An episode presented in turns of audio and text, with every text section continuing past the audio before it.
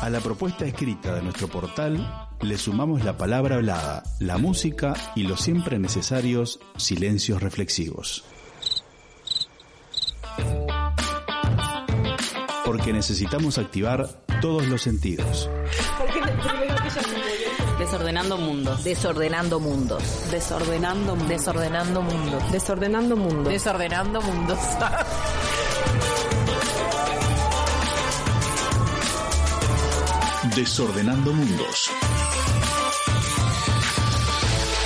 El programa de radio de sur.uy.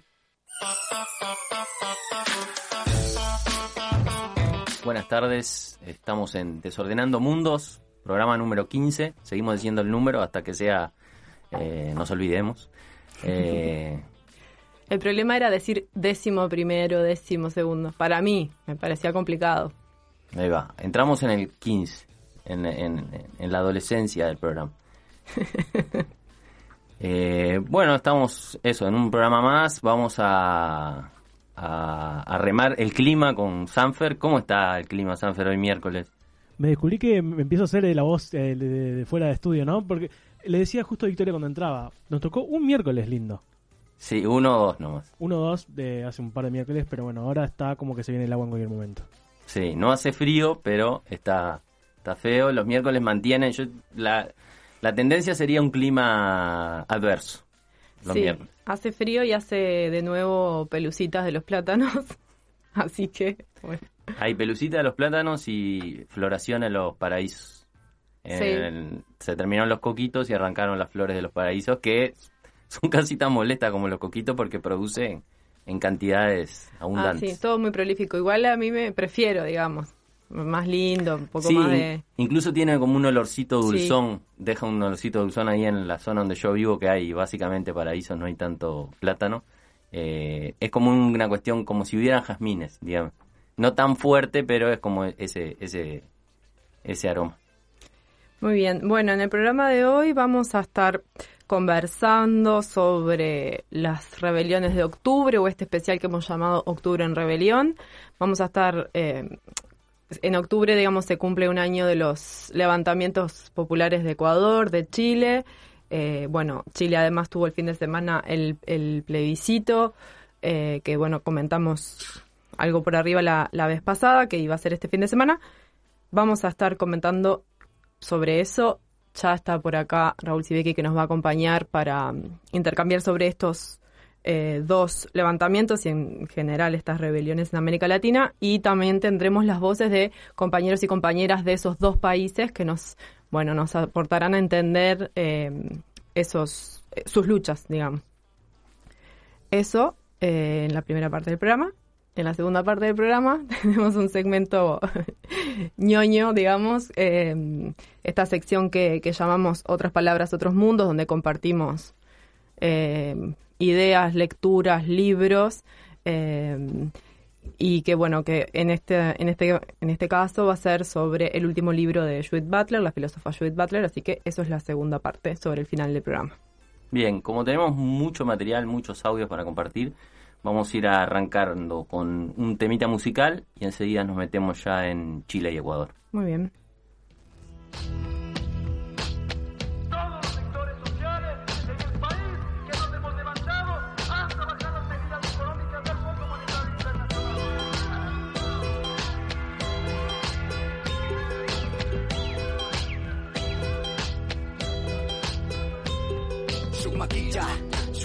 Suksungkuya, Sukyukaya, Runa Kuna Kashpaka, Kanakanchi, carajo. Los medios le ponen ajo, sazona la información, preparando puro racismo para toda la nación que no cacha. Y macha, alicha, alicha, yapacha, ashacha, shinaya, nyukanchicha, takuna, y mashash, vidanga, boom, falla. Estamos preparados para la batalla. Maldad, crueldad, realidad, falsedad, no detienen esta lucha por la libertad. Vaya, que la guerra está allá. Estamos preparados para la batalla. Somos los hijos de los que murieron en manos de los pistoleros del imperio. Vaya, la guerra está allá. Estamos preparados para la batalla. Somos los hijos de los que murieron en manos de los pistoleros del imperio.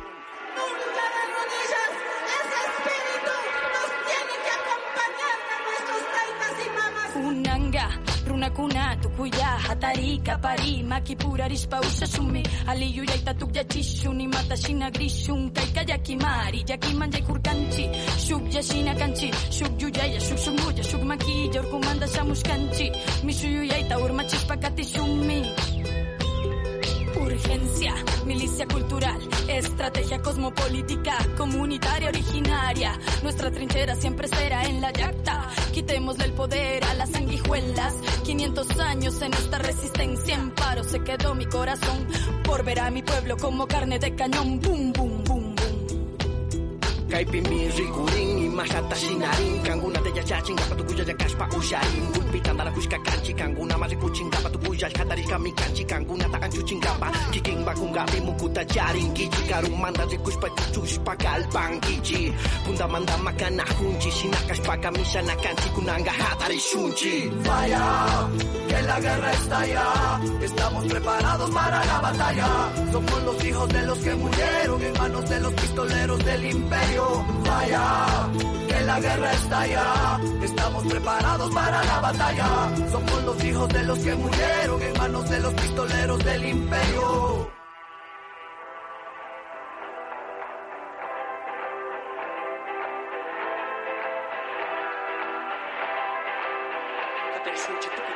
tukikuna wakayuna kausilmanda Paikuna karrimas payayangata mishuyanga Shukyuyaya, shuksunguya, shukmaquilla kanchi Tadano kushun kaparinga barruna pura kaipikanchi Lucharemos de pie, no viviremos de rodillas. Nos negamos a morir a defender nuestra cuadrilla. Somos el tallo del maíz, convertido en semilla. Fortaleza reencarnada, nacido de las costillas de los taitas marginados. Fue terrible, lamentablemente los hechos suscitados. Pero por su resistencia sus legados fueron conservados. Dado la represión que han pasado Nos oponemos a volver a ser utilizados. Ridiculizados como entretenimiento en programas de televisión. Por ejemplo, pedimos sea valorada sin resentimientos. La sabiduría ancestral junto a su conocimiento. Florecemos nuestros pensamientos de cada equinoccio Fomentando unidad, no existen momentos de ocio. Cosechamos lo anhelado esperando el solsticio. Gracias cultura guerrera por no caer al precipicio.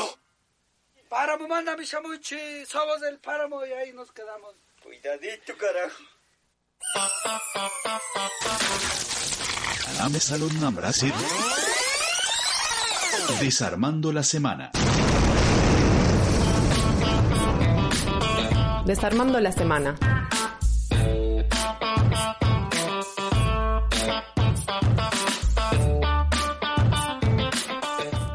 Bueno, ya estamos para hablar de Chile, de Ecuador, de octubre del 19, con Raúl Sivek y con Victoria.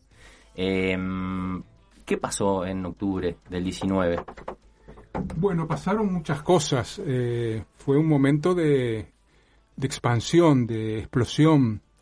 En Ecuador le llaman levantamiento, que es el enésimo levantamiento, muy organizados, pero desbordado esta vez de abajo arriba. Y en Chile le llaman revuelta, aunque la derecha le llama estallido, ¿no? Entonces, eh, son dos procesos muy distintos. En Ecuador es un proceso organizado previamente en base al primer levantamiento que fue en el año 92, el del Inti Raimi, eh, que son falanges, columnas eh, de campesinos indígenas que van desde las provincias hasta Quito. Primero pasan por las capitales, por los pueblos, cierran mercados, bloquean carreteras. En el 92 tomaron haciendas, juzgaron hacendados. Y después hubo siete, ocho, diez levantamientos más, más grandes, más pequeños. Algunos que tomaron el poder, como el de enero, el 22 de enero del 2000, cuando la dolarización, que crearon parlamentos populares en las provincias y entraron al Parlamento Nacional, cosa que esta vez estuvo ahí a punto de pasar. Entonces es un proceso que repite una historia, ¿verdad? O sea, no es algo nuevo, que repite una historia, que profundiza una historia, porque en esta vez el gran desborde vino de los eh, indígenas urbanos, jóvenes urbanos, jóvenes y jóvenes, que se pliegan masivamente. Y además, a diferencia de las ocasiones anteriores, los agarró de sorpresa porque en ocasiones anteriores salían, por ejemplo, eh, Cotopaxi es a ciento y pico de kilómetros al sur de Quito, Tabalo 80 al norte, salían caminando, pero esta vez tienen coches, tienen camionetas, camiones. Entonces, en una hora estaban en Quito y ahí el gobierno tuvo que huir a Guayaquil, o sea, los desbordó. Y entraron 10.000 a Quito, la columna del sur, y al centro llegan 50.000. O sea, es una cosa muy, muy loca. Lo de Chile es todo lo contrario, es la primera vez que hay un una revuelta de ese tipo que tiene antecedentes en las luchas feministas, mapuche y sobre todo estudiantiles, sobre todo no, y estudiantiles, este, pero ese nivel de masividad y de desborde nunca se había dado en Santiago y en todo Chile. Entonces son procesos realmente profundos, distintos, pero muy profundos, muy... En ambos casos agarra al gobierno y a los sectores dominantes divididos y eh, sin saber muy bien qué hacer, por eso tiene que huir Lenín Moreno a, Guayaquil, después vuelve cuando ya le garantizaban este, una gobernabilidad militarizada. Y en el caso de Chile, este, el gobierno va retrocediendo, retrocediendo. En el primer mes, la primera movilización es el 18 de octubre, ¿no? Cuando. Empiezan a saltar el EVADE, eh, o sea, los, los molinetes del metro. Y el 15, hasta el 15 de, de noviembre parecía que caía de un momento a otro y ahí hay un pacto, el acuerdo este por la paz, entre el gobierno, la derecha, eh, la democracia cristiana, los socialistas, no los comunistas, y una parte del Frente Amplio, del Frente Amplio chileno. Este, entonces ahí se cambia todo el escenario y se, la calle no se vacía, pero eh, ya la caída de Piñera no era probable, ¿no? Entonces cambia todo el escenario, convocan elecciones para ah, 8, 9, 10 meses después, que finalmente se celebran un año después, para cambiar la constitución. Yo no tengo muy claro en el caso de, de Chile cómo se introduce la idea de cambiar la constitución. O sea, que el cambio de constitución es el símbolo de todo este proceso. No lo tengo claro, pero no sé si era una demanda de la calle o fue una demanda de una parte de la calle que los partidos canalizan. Entonces, bueno, eso es una discusión también, ¿no? La investigación. Mi impresión es que es un momento de viraje en América Latina, coincide con las elecciones en Bolivia, coincide con levantamientos en Haití, que no es el primero, pero coincide con la primera gran movilización en Colombia, ¿verdad? En noviembre, que dura meses y que se repite ahora en septiembre cuando el asesinato de Ordóñez, un abogado de clase media que lo mata la policía, tipo Floyd en Estados Unidos. Y ahí queman 30, 40 comisarías, ¿no? O sea, un proceso y que y que sigue, ¿no? Con la minga. Y este, las luchas este, en Ecuador, en, perdón, en Nicaragua, que también son importantes, aunque tienen otras características. O sea, es un momento de pum, de estallido, de efervescencia, de basta de neoliberalismo. Yo lo comparo con lo que hubo en Brasil en 2013, en junio, con aquellas millonarias eh, mo- movilizaciones durante un mes que cambiaron Brasil. Y yo creo que esto está llamado a cambiar también América Latina. Digo, no creo que Chile no va a ser el mismo. Este, y Ecuador está en una situación muy compleja, pero bueno, hay elecciones en un año, digo, en, en menos de un año, hay elecciones el, el año que viene, pero no recuerdo en qué mes, en donde probablemente este, hay tres, hay dos candidaturas fuertes de la izquierda, de la izquierda, del progresismo y la izquierda. Este, bueno, veremos qué pasa. Pero sí, eh, los dos son procesos muy importantes, muy. Yo creo que el de Chile tiene una particularidad, porque lo de Ecuador es llover sobre mojado de alguna manera, es un levantamiento más. Pero Chile se crean 200 asambleas territoriales, eso no existía en Chile. Ahora, en el en pleno eh, pandemia, hay 500 ollas solo en Santiago, que han hasta publicado un manual de ollas, que es una maravilla el manual de ollas. ¿no? Bueno, este, hay organización de base territorial y sigue habiendo capacidad de movilización, como lo demuestra el otro día el- en Plaza Italia, ex Plaza Italia, actual Plaza de la Dignidad.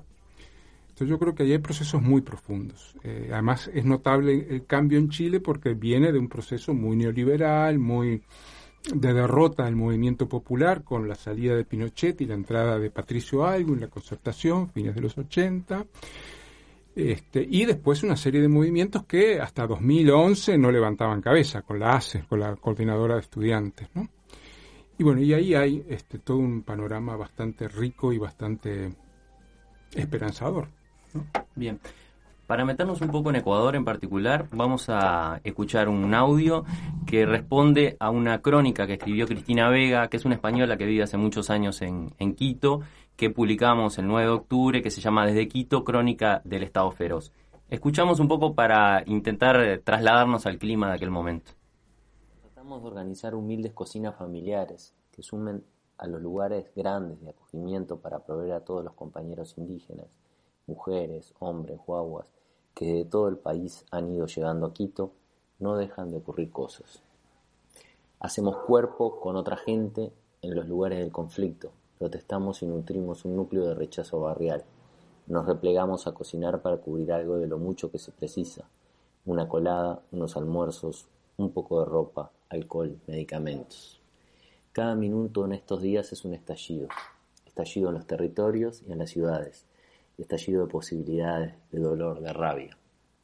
Entre gases y más gases, ocupación de la Asamblea Nacional. Apenas un tiempo y posterior desalojo. Noticias de personas heridas, detenidas, muertas, reclamos de alimentos y cobijas, y ahora recién toque de queda, de 8 pm a 5 am en algunas partes de la ciudad. El gobierno se ha desplazado a Guayaquil y los líderes de la oposición lanzan ampulosos mensajes desorientadores, llamadas al orden antidelincuencial y justificación del estado de excepción junto a críticas tibias que suenan a quien quiere situarse de la mejor manera para el día después.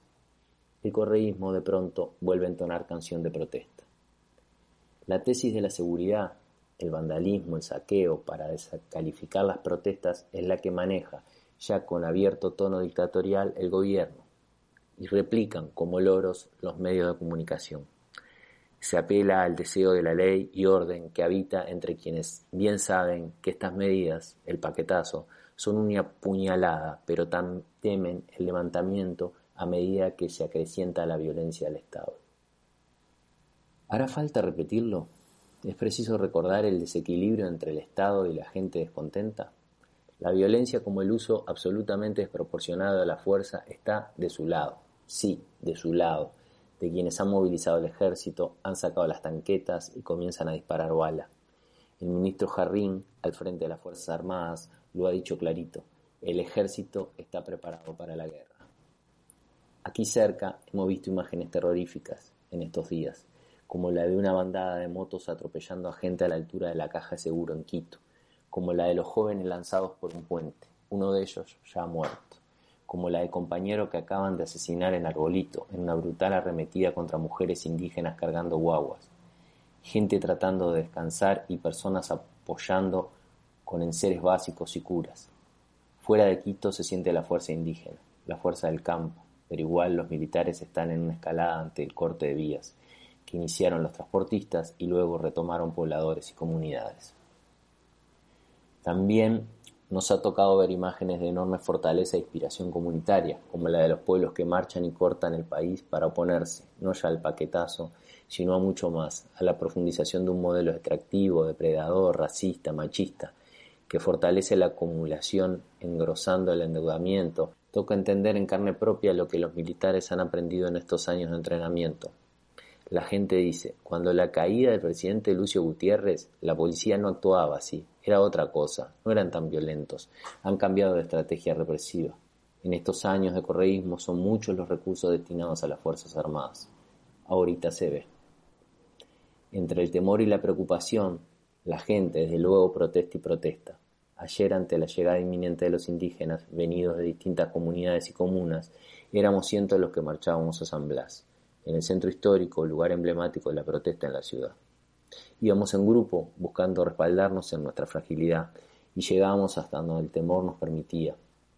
Avanzábamos con la extraña sensación de dirigirnos o al menos intentarlo a una casa de gobierno que ya no era tal, que ya estaba vacía ante el cambio de la sede de gobierno a Guayaquil. Como decía un mensaje chistoso por las redes, el que se fue de Quito perdió su banquito. Como siempre, la economía popular, esa que crece cuando arrecia el neoliberalismo, operaba en la retaguardia entre los manifestantes, recordando de dónde venimos y hacia dónde vamos con estas medidas económicas. Pañoletas negras para cubrirse el rostro, banderas de Ecuador, mascarillas, cigarros, para que el humo ayude con el gas lacrimógeno, pitos y todo tipo de merchandising para la protesta. La tesis de la seguridad del vandalismo ha sustituido de a poco a la de los zánganos. Ayer para el presidente eso éramos, zánganos. Hoy somos saqueadores, desestabilizadores y por si acaso correístas, mandados de Venezuela, golpistas de todo tipo. Si algo sirve el subsidio al combustible, era para hacer sostenible la producción ecuatoriana, pero la codicia externa e interna es más fuerte y el Estado demasiado grueso cuando de proveer se trata. Asoma entonces el Estado feroz, y más que asomar, enseña toda la artillería pesada. Mientras escribo esto, caen bombas lacrimógenas en la Casa de la Cultura, donde se albergan cientos de personas indígenas llegadas de las provincias, y donde hace apenas una hora se pedía apoyo de todo tipo con la guardería. Han entrado a desalojar con todo en esta fría noche de octubre, y las sirenas no se detienen. Las compañeras que viven cerca y han podido ver lo ocurrido desde las ventanas nos hablan con la voz entrecortada. Nunca habíamos visto esto, nunca. Entonces, compañeros, la cosa está terrible. Los derechos han quedado suspendidos, el estado de excepción instalado, avalado por la Corte Constitucional, las Fuerzas Armadas legitimadas para cometer atropellos, la libertad de expresión condicionada, los compañeros indígenas, ejemplo de dignidad, atacados como personas y como comunidades en resistencia, la democracia suspendida.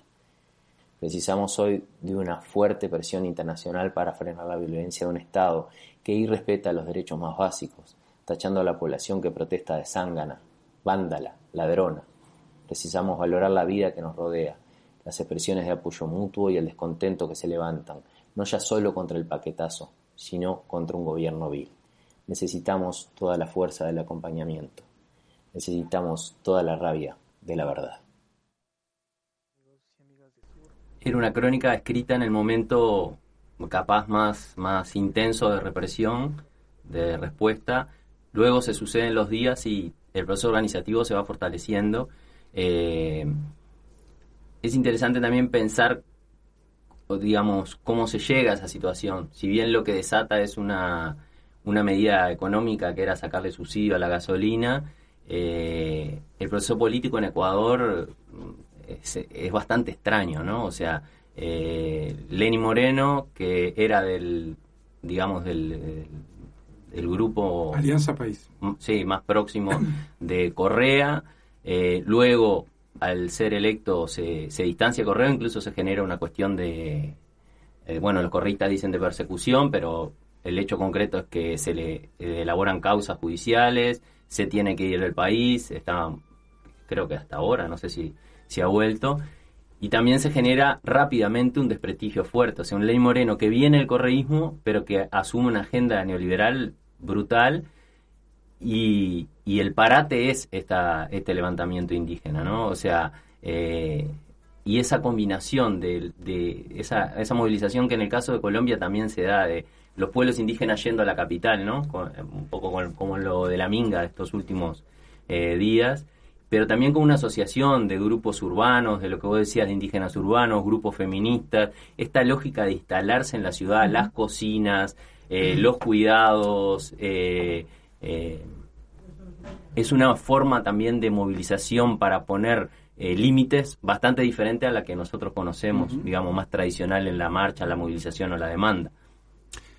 Geográficamente es muy interesante describirlo porque en Quito tenés el casco antiguo, que es la parte antigua de la ciudad, donde está el Palacio de Carondelet, donde están los órganos de poder y este, las iglesias, en fin, el casco antiguo que además es patrimonio de la humanidad. Luego hay un parque que se llama El Arbolito, que es un parque grande. Al costado, medio dentro del Parque del Arbolito, un edificio redondo, enorme, que es la Casa de la Cultura. Y después tenés dos o tres universidades, dos privadas, la andina, eh, medio, no, no es privada, es, este, internacional, estatal, y la salesiana de los curas, que siempre van a la salesiana los indígenas, y la distrital o la nacional, que está del otro lado. Entonces, ahí entre esos cuatro recintos había 10, 12 mil indígenas eh, durmiendo y miles de personas que iban a solidarizarse. Me acuerdo que una feminista histórica me dice, "Fu- fui allí a limpiar baños, este, una mujer ya mayor, casi que de mi edad, y me dice, yo le decía a las compas, dice, ustedes vayan a la asamblea y nosotros limpiamos los baños. Era una cosa impresionante, ¿no? Profesionales de clase media, ¿no? Entonces, en ese, bueno, y la Casa de la Cultura es el lugar de donde salen para darse de bomba con la policía, ¿no? Con tal ímpetu que en esos 11 días los manifestantes detienen a más de 200 policías. Y juegan las mujeres un papel ahí porque cuando se les sacaban los gases y eso, los rodean en masa. Bueno, detienen 200 policías, se los llevan a sus lugares, los devuelven además con todo un ritual indígena, con flores, no sé qué, a Cruz Roja o Naciones Unidas y con una cesta de comida para la familia. Entonces es como algo muy, muy fuerte, ¿no? Este, o sea, no hay una humillación pública. En algunos casos parece que algunos policías muy así zafados le dieron algún cachete, ¿no? Como a los niños, un estate quieto que se dice. Entonces, este, es una situación en la cual la gente en la calle este, puede con eh, la policía. Resultado de esto, Lenin Moreno al día siguiente que terminó el levantamiento, mandan comprar este, toneladas de, de material antidisturbio para el ejército. Se lo gastaron todo. Sí, sí. Entonces es muy fuerte este proceso, este, pero muestra la potencia. ¿no?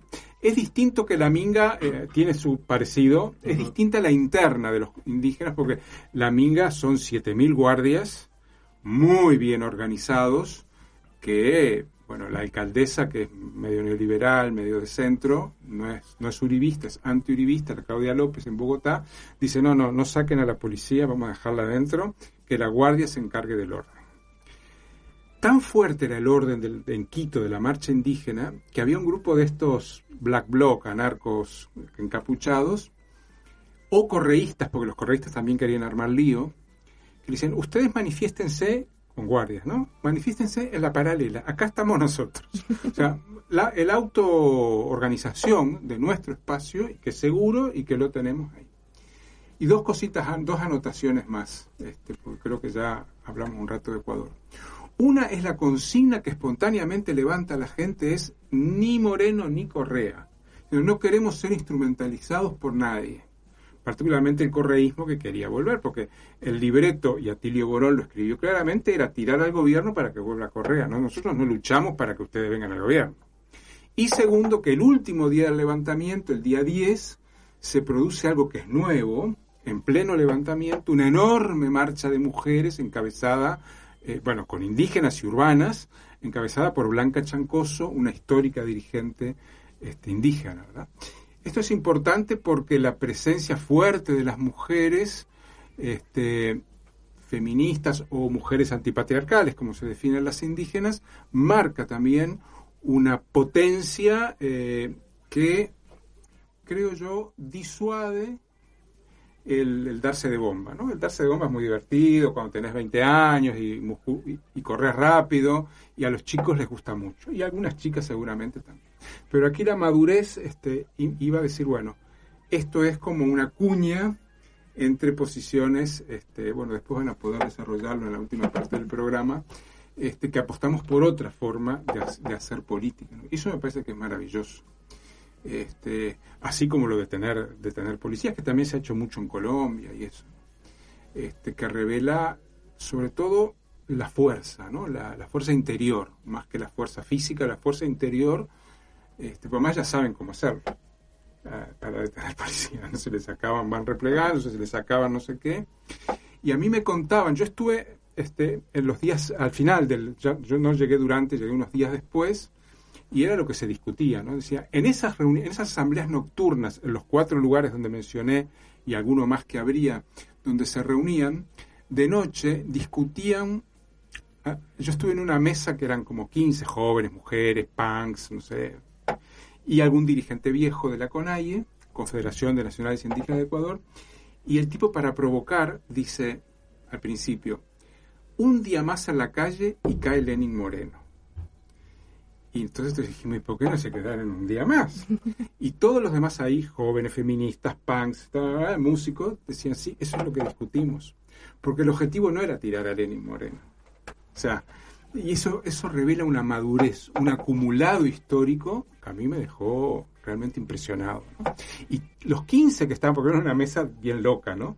Los 15 que estaban ahí acordaban eso. Y luego me tocó estar eh, unos días después este, en la inauguración del Parlamento indígena y de los movimientos populares, de los movimientos sociales, que fue una escena impresionante, primero una larga fila para entrar, donde los viejos militantes de mi edad, yo tengo 22, eh, los viejos militantes sesentistas decían, bueno, porque este es el soviet, es el parlamento, pero no, no lo decían los esto no tiene nada que ver con el soviet, esto es otra cosa. Y en ese parlamento eran 500 personas con un enorme, una piedra gigante en el medio, en la sede de la CONAIE, con guardias, te- me, me hacían dejar el celular, te ponían el nombre, esto lo dejé ahí, dije nunca más lo voy a recuperar. Era una mesa enorme con alturas de celulares, dije, ah, perdí el celular, mala suerte, vale la pena estar aquí.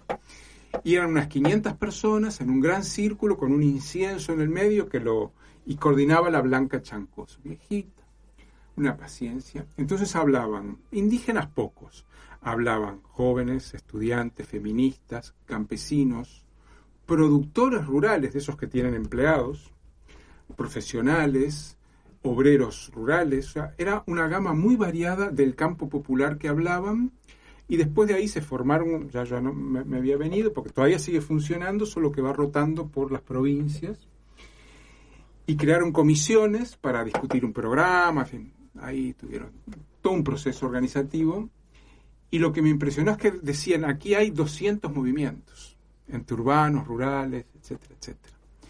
Y eso me pareció que fue una articulación fruto del levantamiento, que hoy ya este, tiene otro perfil, porque el campo popular está más dividido, porque cuentan en los últimos días que hay un racismo muy fuerte de las clases medias, que hay una reacción antiindígena muy potente en Ecuador, como en toda América Latina. Y yo creo que tiene que ver con este miedo de las clases medias, la pandemia, el horror, no sé qué, no sé cuánto. Bueno, entonces siempre hay un chivo expiatorio, los judíos, los negros, los indígenas. Este, pero bueno, este, creo que fue una experiencia. Yo me alegro haber estado en el Parlamento Indígena, esas, de esas cosas que nunca te vas a olvidar, ¿no? Este, y por lo menos en la apertura simbólica, ¿no? Que fueron varias horas y todo esto es muy, muy lento y muy, muy ritual, ¿no? Este, me acuerdo que había unos eh, amazónicos, que son así como tipo NBA, dos metros para arriba, con unas lanzas de madera, todo simbólico, cortándote el paso, así cruzando la lanza, diciendo, identifíquese, compañero. Entonces era como un auto, como un empoderamiento, ¿no? Este, que, tiene que ver con eso, ¿no? Con la fuerza de sentirse que, ganaste una batalla, porque además el levantamiento termina después que Lenín Moreno tira abajo el paquete de medidas. Entonces dicen, ya ganamos, ¿para qué vamos a tirar a Lenín Moreno? Si tiramos a Lenín Moreno, viene el vicepresidente, que es un oligarca de cuidado, ¿no? Entonces, eh, eso es este, fuerza y madurez. Yo me quedé con eso, fuerza y madurez. Bien, vamos a escuchar dos testimonios más, un poco para ver también cómo, pese a que pasó poco tiempo, cómo recuerdan ese octubre. En el primer caso vamos a escuchar a Inti Cartuche. Inti es sociólogo, es quichua y es parte del movimiento indígena. Hola amigos y amigas de Sur, Eh, soy Inti Cartuche. Me pidieron que eh, eh, realice un poco de reflexiones acerca de lo que pasó en Ecuador en octubre del, del año pasado. ¿no? Eh, en primer lugar, pues eh, habría que decir que el, eh, en octubre del año pasado se dio un levantamiento indígena popular donde de varios sectores sociales, ¿no? entre los indígenas, campesinos, sindicatos, organizaciones de mujeres y sobre todo jóvenes, ¿no? Entonces fue un, una protesta, un levantamiento bien heterogéneo en términos de, de participantes o de organizaciones y colectivos que, que se levantaron. ¿no? Eh, octubre del 2019 responde a un acumulado de agravios, obviamente lo- el principal fue el decreto 8- 883 respecto a los subsidios de los combustibles y a la política eh, mm, con el FMI, ¿no? Pero aparte de eso, pues ya existía, digamos, anteriormente un toda un- una política de recorte presupuestario, de, de derechos, eh, de política anti, antiderechos laborales y la política extractivista, ¿no? Que, que era la continuación del, de la década pasada, del gobierno anterior, ¿no? Y, eh, digamos, octubre, el levantamiento de octubre también eh, tiene un sentido, digamos, de acumulado de luchas, ¿no? De, toda una década del progresismo, ¿no? Las principales organizaciones que se movilizaron, pues, durante toda la década progresista fueron las mismas que lograron mantener el levantamiento de octubre del 2019, ¿no? En ese sentido, pues, eh, se puede decir que, eh, que eh, el levantamiento del año pasado, pues, logró de alguna manera romper una, hegemonía eh, entre el progresismo y el neoliberalismo, ¿no? esa dico- dicotomía a la que el progresismo nos había llevado a, varias organizaciones críticas con el progresismo. Entonces, eh, la movilización eh, del año pasado, eh, la fuerza de la movilización logró eh, romper, digamos, al menos momentáneamente esa, esa, esa dicotomía y abrir, digamos, una, un acumulado de fuerzas hacia otro, hacia otros sectores que habían estado relegados, digamos, en la década pasada. Eh, sin embargo, toda esa fuerza social, pues con la llegada de la pandemia, digamos, se fue como diluyendo poco a poco, a pesar de que en diciembre, luego de la, del levantamiento, se logró articular eh, el, el, llamado Parlamento de los Pueblos, donde se, se, juntaron varias organizaciones y fue, digamos, uno de los resultados más, eh, más re, relevantes en términos de, de, elaborar como una estrategia política hacia, hacia lo que venía después de, de la movilización. ¿no? Eh, pero como digo, la, la, pandemia pues logró mover, eh, cambiar toda la relación de fuerzas y más bien en, en ese sentido fue aprovechada por el gobierno para, y las derechas para irse eh, recuperando sus, sus fuerzas, ¿no? Y su legitimidad y, y aparte también el, la otra fuerza, el correísmo, ¿no? Que, que en medio, digamos, de la crisis sanitaria y del abandono del gobierno, pues pudieron reivindicar el papel del Estado en, el, en la década progresista. Entonces, en la actualidad eh, esas, digamos, esas tres fuerzas están en juego en las elecciones que se van a dar en el 2021. ¿no? Por un lado la derecha, que está eh, levantando todo un discurso de, eh, de odio racista, eh, fascista, ¿no? Y para eso está usando los eventos de octubre, ¿no? En este sentido.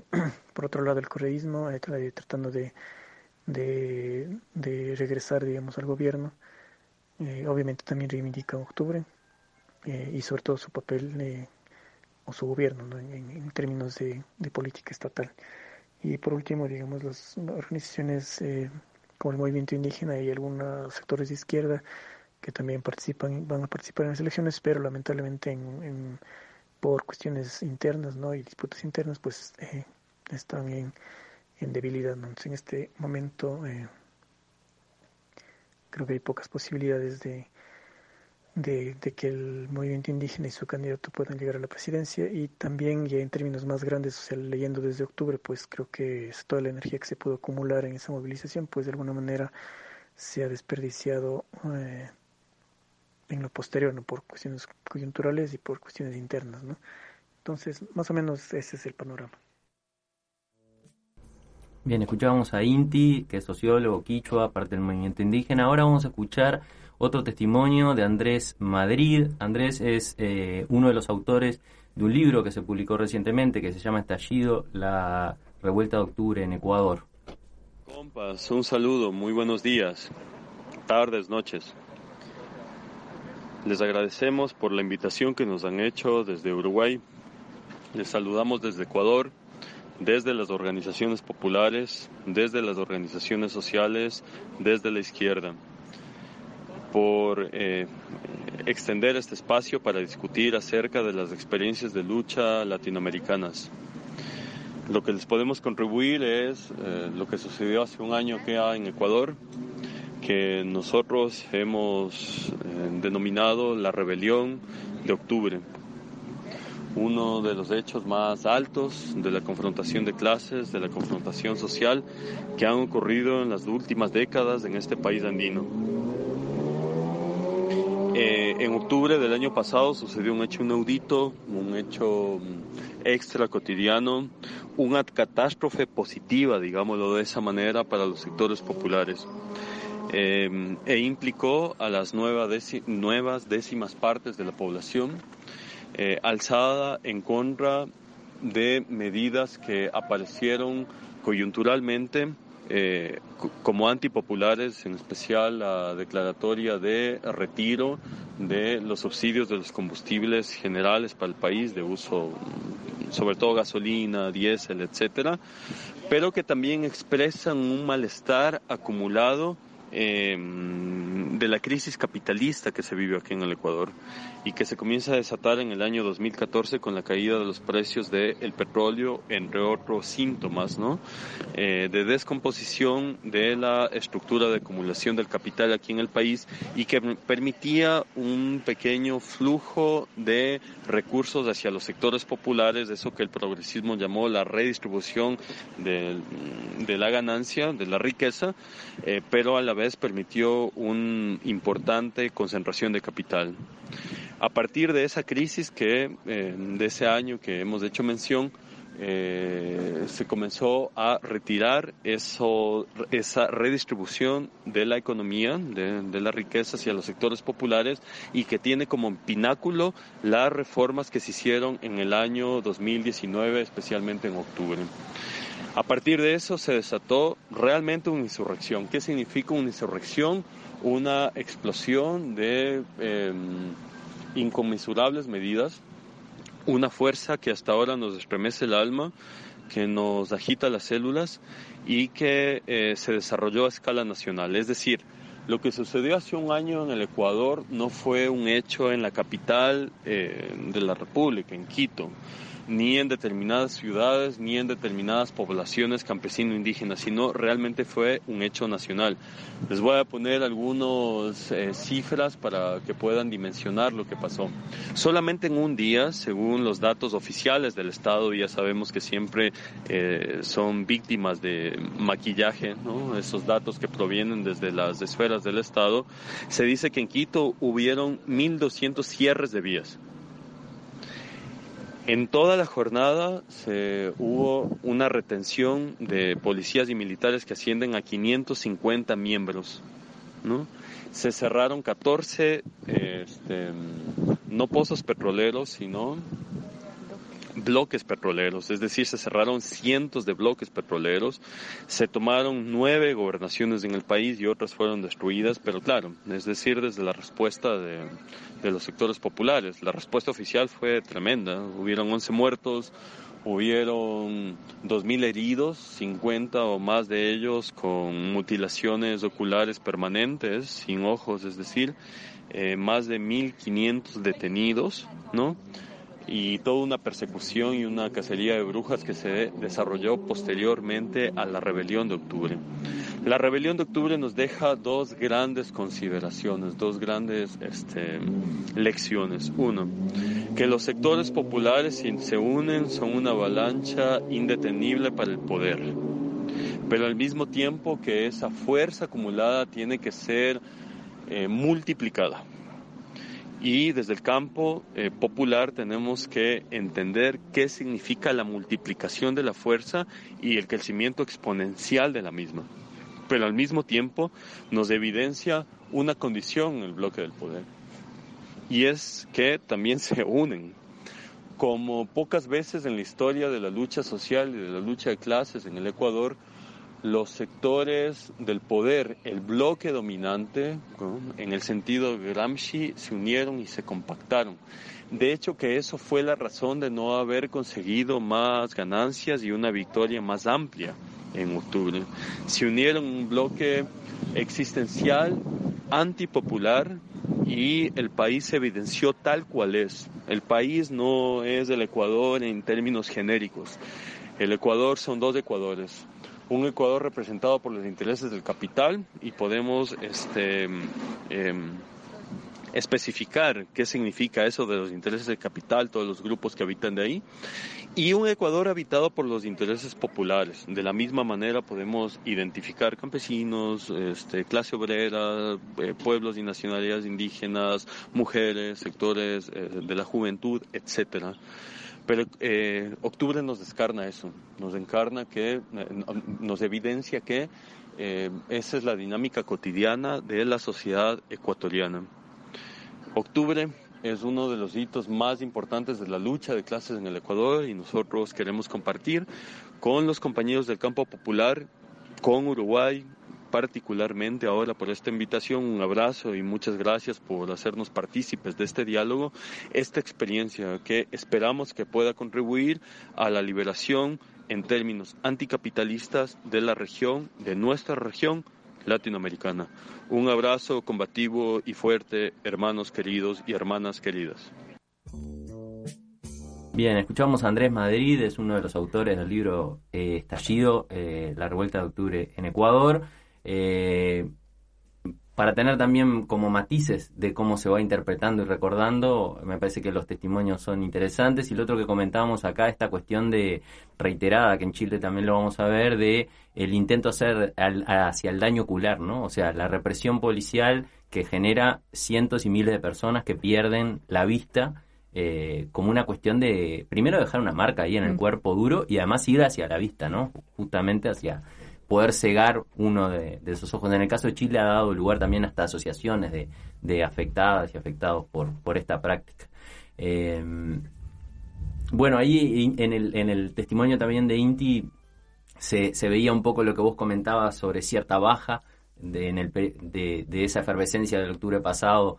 Eh, él lo vinculaba un poco a la pandemia y a la recomposición de la derecha y a la dificultad del movimiento indígena de ir eh, en conjunto a un escenario electoral. También recordaba la forma eh, bastante tensa que se dio la de relación entre el movimiento indígena y el correísmo, por lo cual es poco, al menos a la distancia, es poco probable que el movimiento indígena masivamente se sienta representada por el correísmo. Me acuerdo eh, diputadas, eh, una diputada entrevistada del correísmo eh, acusando a la CONAIE de transar con el gobierno de Lenín Moreno en el momento que deciden eh, retirarse, re- replegarse un poco.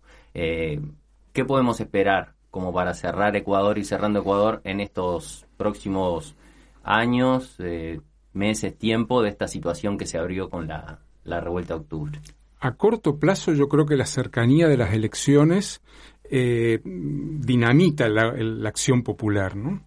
Además hay una fuerte división en el campo anti, antigobierno, que es por un lado el correísmo, el correísmo es fuerte, digo, como lo fue el levismo y lo es en, en- en Bolivia, eh, más de una década de gobierno no son en vano, hizo cosas interesantes para la gente y reprimió también, pero un 20% por lo menos va a tener el correísmo, este, aunque no se presenta Correa.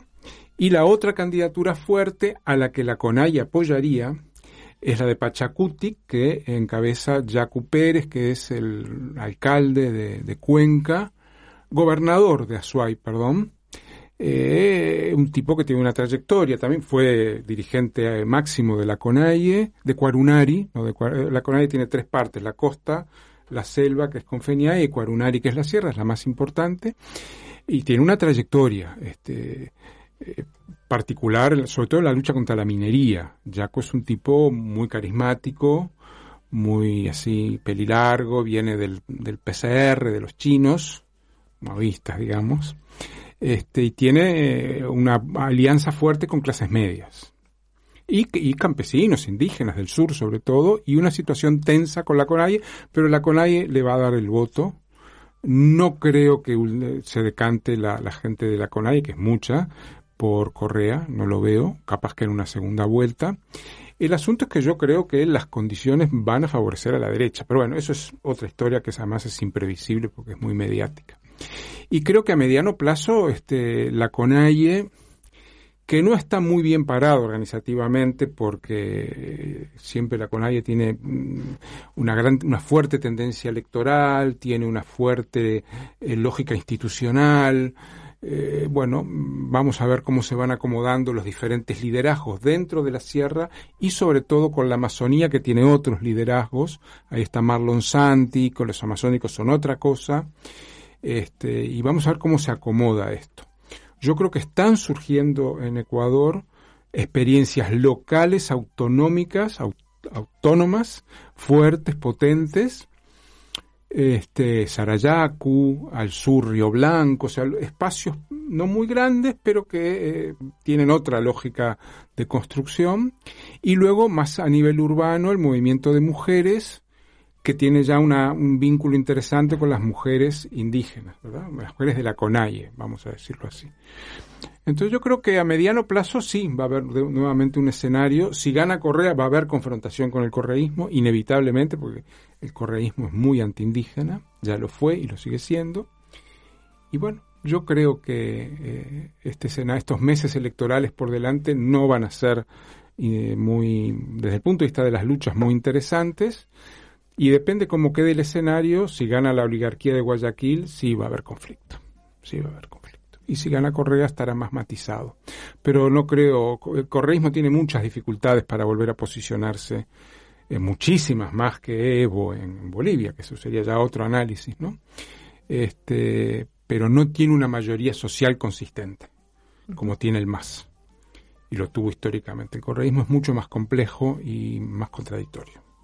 Bien, para cerrar el- este capítulo de las revueltas, de las rebeliones de Ecuador, de Ecuador y Chile, eh, recomendarles unas cuatro o cinco notas que hay en nuestro portal que seguramente las armemos como especial en estos días para que fueron notas que se publicaron en, en- en el momento del levantamiento de Ecuador, una de Inti Cartucho, otra de varias compañeras mujeres, entre las cuales firma Victoria, pero bueno, Raquel Gutiérrez, Silvia Federici y otras. Hay una entrevista muy interesante de Gladys Zult a, eh, Luisa Lozano, que es una dirigente de la CONAIE, la crónica de Cristina Vega, que eh, compartimos, y también otros materiales eh, que, bueno, que ayudan un poco a hacer memoria, a recapitular lo que significó ese momento en Ecuador. Vamos a ir una primero un tema musical y luego una pausa para luego meternos directamente en Chile.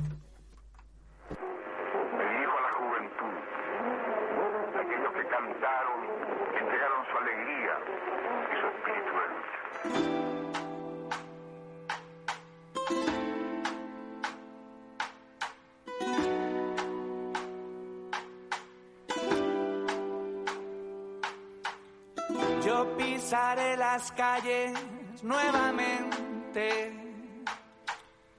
de lo que fue Santiago ensangrentada y en una hermosa plaza liberada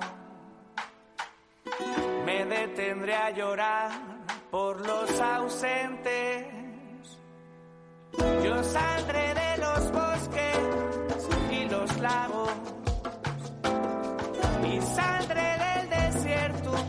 calcinante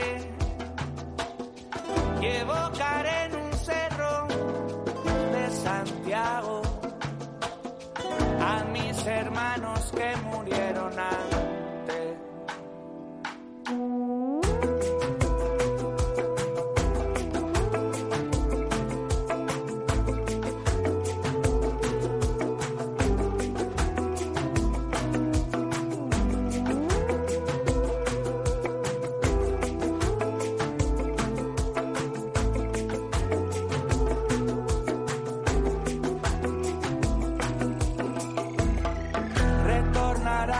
Libros, las canciones que quemaron las manos asesinas. Renacerá mi pueblo de su ruina y pagarán su culpa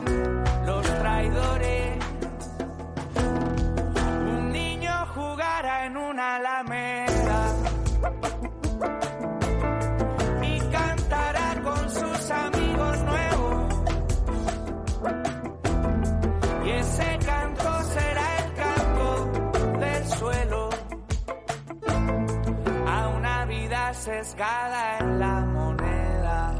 Me dirijo a la juventud, me dirijo a la juventud.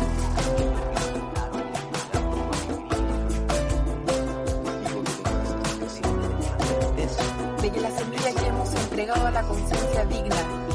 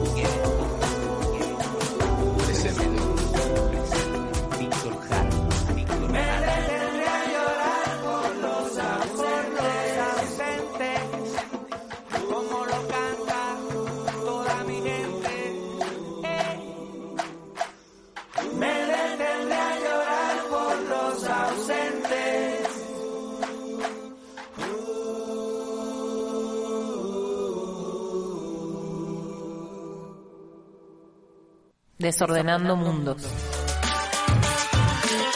El programa de radio de Sur.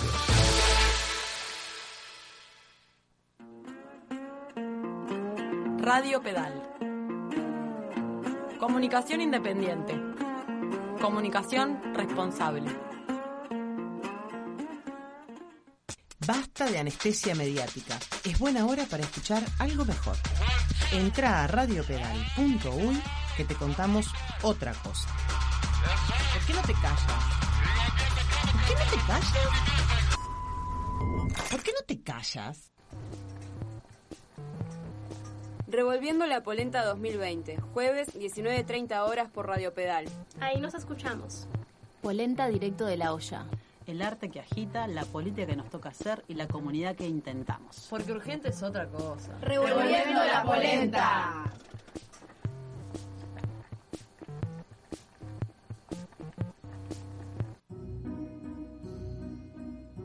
Distintas formas de saber. Múltiples formas de conocer.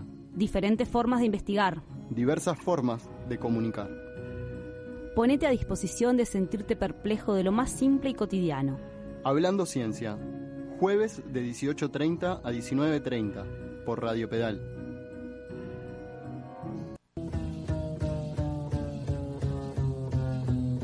¿En qué estado llegas el viernes? ¿Ya no querés pensar más? ¿A qué hora empezás a divertirte? Que el viernes no te tome por sorpresa, que no te agarre con la cabeza en blanco. Envalentonadas. Todos los viernes de 9 a 11 por Radio Pedal. El entretenimiento es político. You keep saying you got something for me. Todos los miércoles de 20 a 22 horas. Nadie nos escucha. www.radiopedal.ui Una ágora digital destinada al karaoke. Vos tenés que ser la excepción porque nadie nos escucha.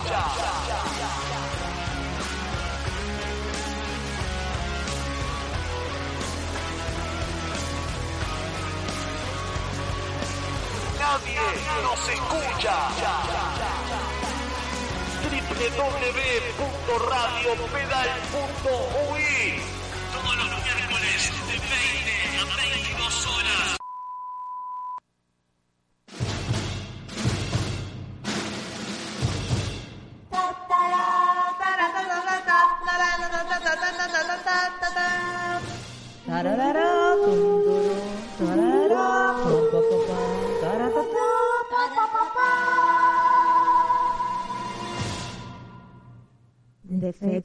Especiales. Lunes a las 10 de la noche.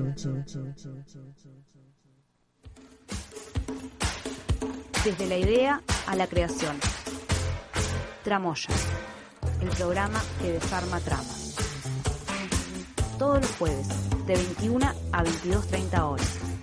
Conducido por Noelia Rocha y por Danilo Rocha.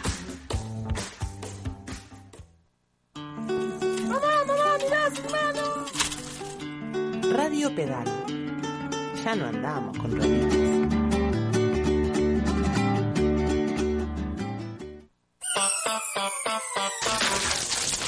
Dame Salón Brasil.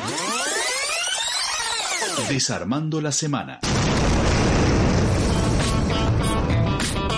Desarmando la semana.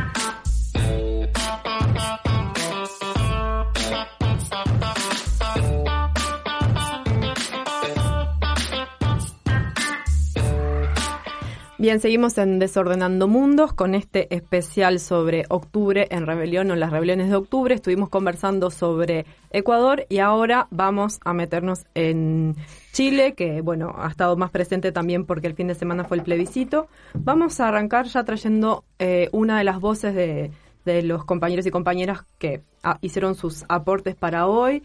Eh, vamos a estar compartiendo la palabra de Eric Valenzuela, Daniela Machín y Matías Marambio. Ellos tres son integrantes de La Raza Cómica, un portal amigo de Sur con el que intercambiamos materiales que les recomendamos que, que visiten. Y bueno, en este caso, Eric nos cuenta un poco de, de las razones de la revuelta de octubre del 19.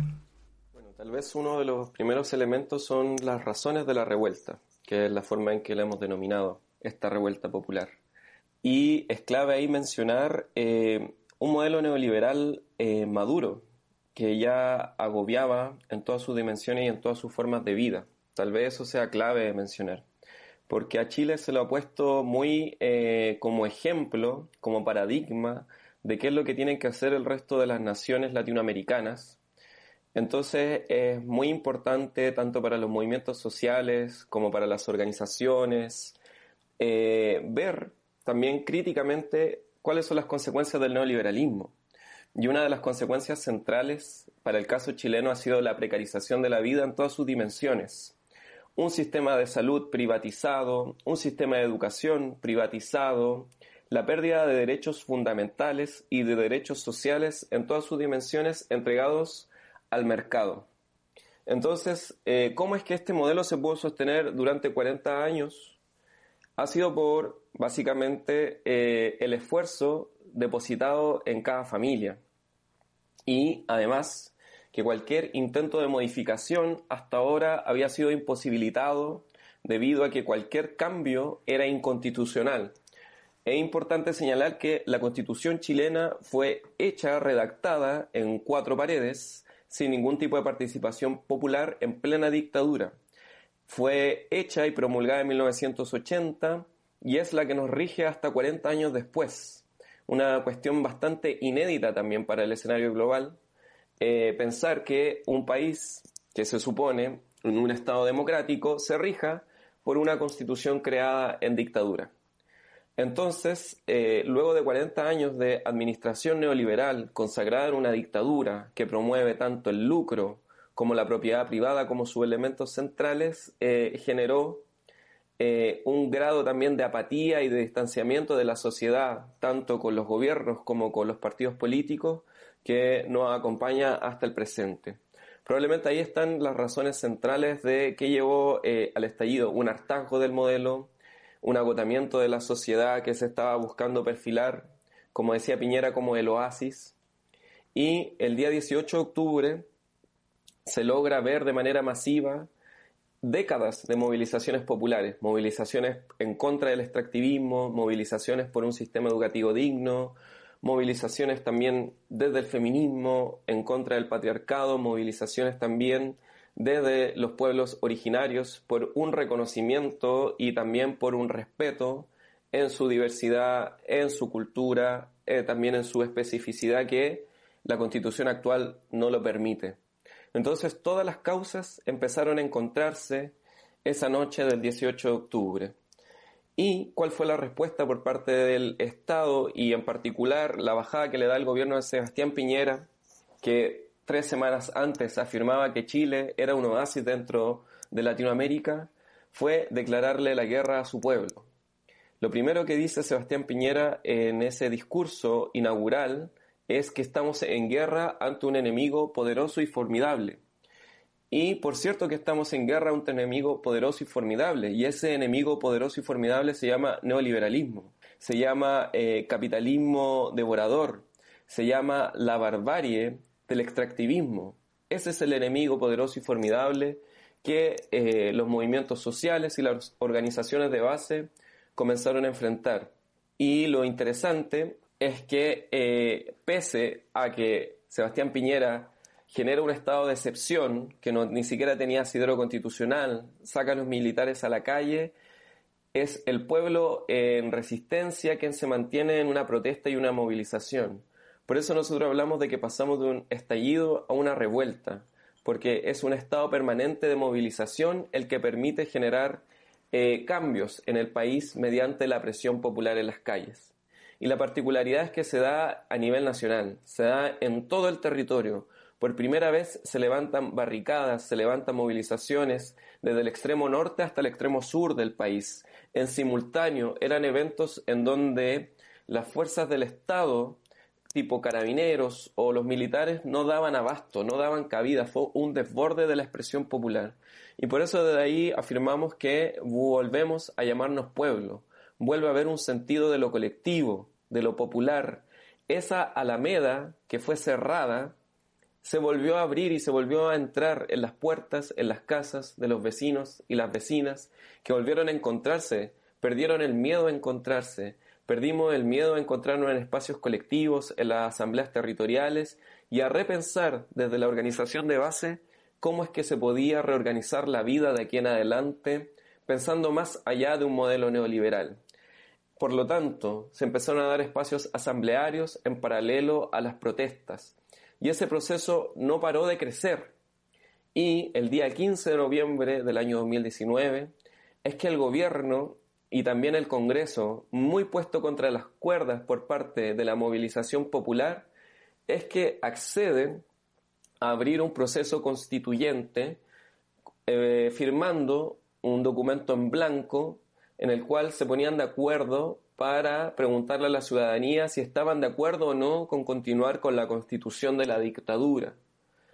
Por cierto que hoy, un año después, la ciudadanía, eh, que ve en, su gran mayoría eh, precarizada la vida y esto magnificado con el contexto de la pandemia, votó abrumadoramente en favor de un cambio constitucional, porque es un sentir, es un clamor popular el no desear, el no querer seguir en el Estado dictatorial o la democracia tutelada, también como le hemos llamado, que ha sido lo que ha sostenido hasta ahora el neoliberalismo chileno. Entonces, tal vez este es un primer elemento a señalar que ese es el marco desde el cual se generaron las movilizaciones, una perspectiva de pueblo, una perspectiva de clase que si bien es diversa, expresa tanto a las disidencias, a las diversidades, a los pueblos originarios, pero hay un sentir común, hay un enemigo común, identificado, poderoso, formidable, pero que desde la acción colectiva también puede caer. Bueno, escuchábamos a Eric Valenzuela, compañero de la raza cómica. Eh, bueno, traía varios elementos él, pero me parece como interesante que vos, Raúl, lo mencionabas hoy al principio cuando hablábamos como en general, esta confluencia de luchas ¿no? y de distintos movimientos sociales que se dan en, en, la revuelta popular de Chile. Eso por un lado, y después por otro lado esta idea de desborde, de, de, una, de todo el país, ¿no? de norte a sur. Eh, en, en, revuelta y, y, con asambleas territoriales, organizaciones de base, ¿no? Como ese, ese rasgo también interesante. Sí, yo creo que las, las grandes acciones populares eh, son consecuencia de cosas previas, ¿no? Y aquí lo previo son tres grandes movimientos.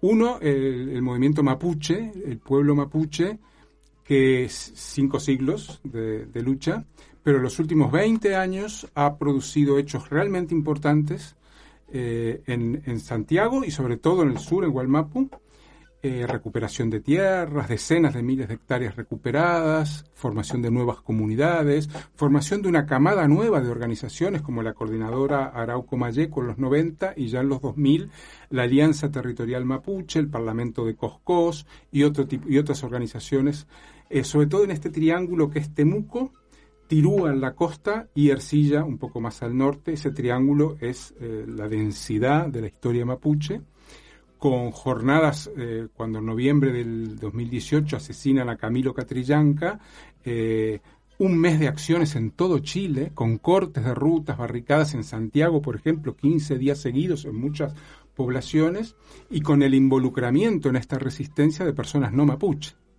O sea, ese movimiento, este, y, y, y, síntoma de eso, yo estuve también en Santiago los días de la revuelta, eh, la bandera más ondeada es la bandera mapuche.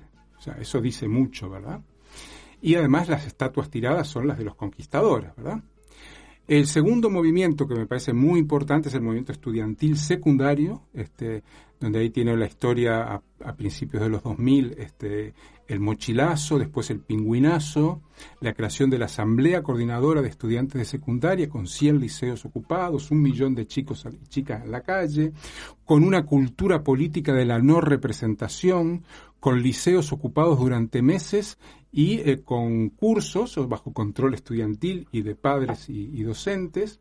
Ese movimiento sobre todo aportó una nueva cultura política.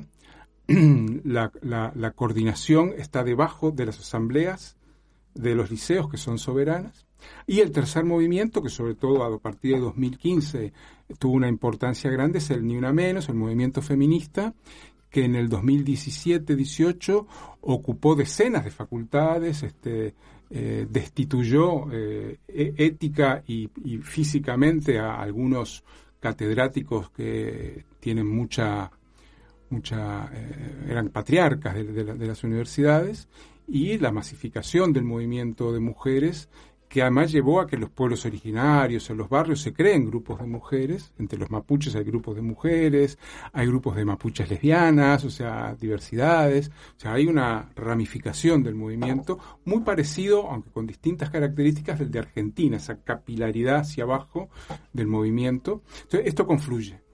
Además se podrían hablar de otras luchas, ¿no? Este, Magallanes en el sur, o sea, luchas muy, muy puntuales este, contra el extractivismo, como decía Eric.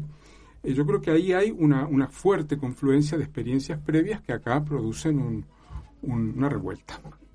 Sí, em, bueno, eh, justamente revuelta es una de las palabras que, usaba Eric para dar cuenta del carácter más permanente, ¿no? De, esto que empezó en octubre y, siguió, sigue hasta hoy.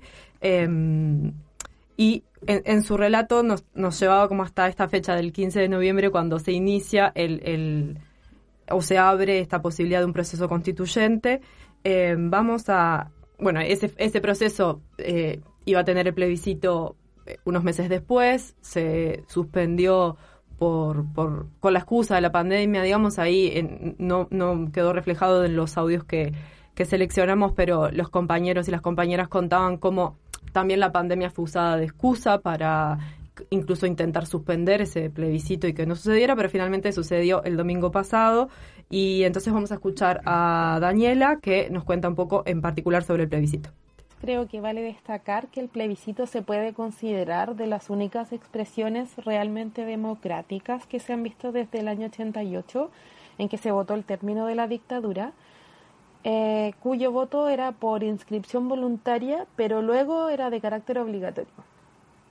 Esta vez el sistema, desde hace unos años ya, es de inscripción automática y sufragio voluntario. Es decir, que quienes fueron a votar este domingo lo hicieron porque quisieron y fue la más numerosa desde el retorno de la democracia. En este caso votaron más de 7 millones y medio de personas, que es prácticamente el doble de votos con los que Sebastián Piñera fue electo presidente. Y en general, fue muy superior a cualquier elección desde el retorno de la democracia. Y la derecha está deshecha. no tienen palabras. Dicen que se van a ir del país y aquí yo veo que la gente sigue con la sonrisa en la cara. Considerando, por otro lado, el océano de la victoria del apruebo, que ganó ampliamente incluso en regiones que históricamente eran reductos de la derecha, como la Araucanía, tal vez vale mirar indicadores donde los porcentajes fueron más elevados. Estamos hablando sobre el 90% del sufragio.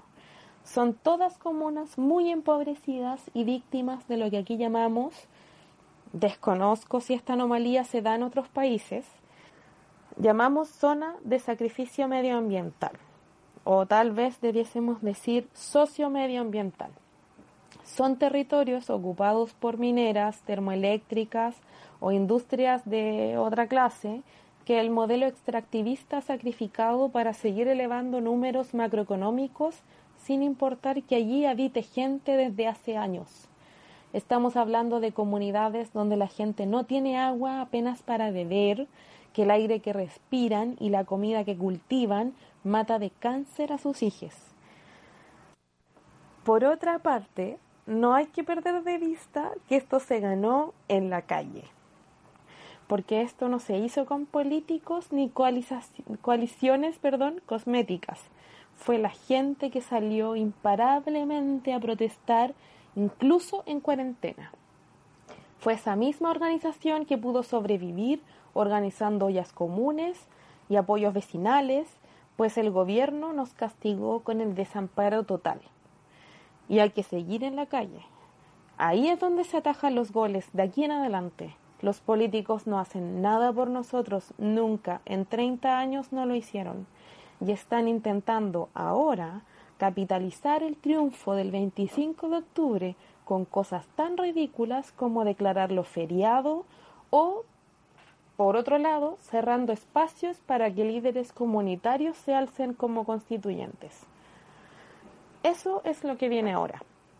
Además de los otros pendientes que tenemos, como los presos políticos o meter a la cárcel a Piñera y sus secuaces, tenemos visualizar las alternativas que tenemos como constituyentes y ponernos alertas en las trampas que nos van a poner no solo la derecha, sino todo ese pseudo progresismo que le dio la espalda al pueblo durante la revuelta. Y es más complejo aún de lo que suena, considerando que en 210 años de vida republicana, esta es la primera vez que en Chile hay algo parecido a una constituyente. Tenemos que aprender cómo se hace y que no nos engañen de nuevo.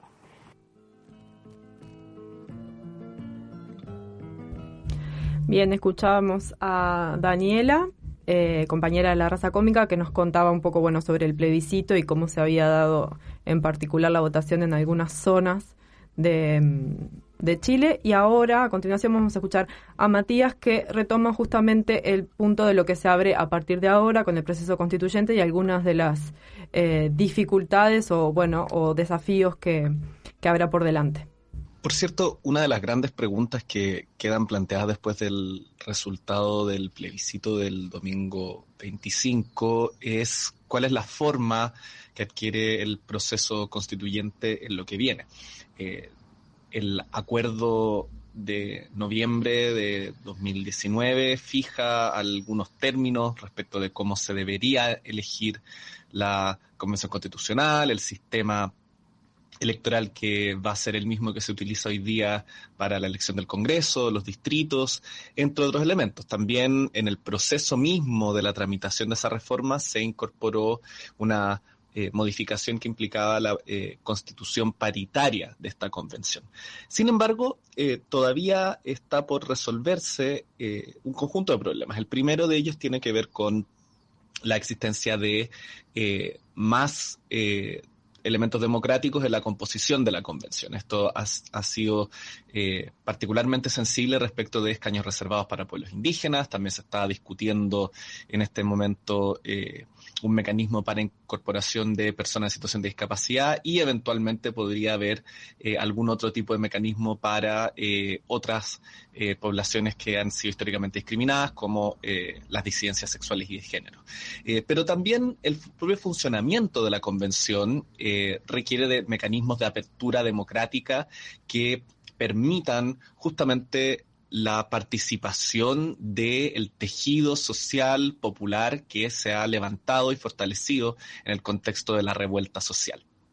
Eh, la posibilidad de que haya asambleas territoriales, organizaciones sociales que presenten eh, iniciativas, que instalen discusiones y que por lo tanto eh, incidan y sean parte del proceso constituyente más allá de las definiciones programáticas que puedan tener las personas que sean electas al órgano.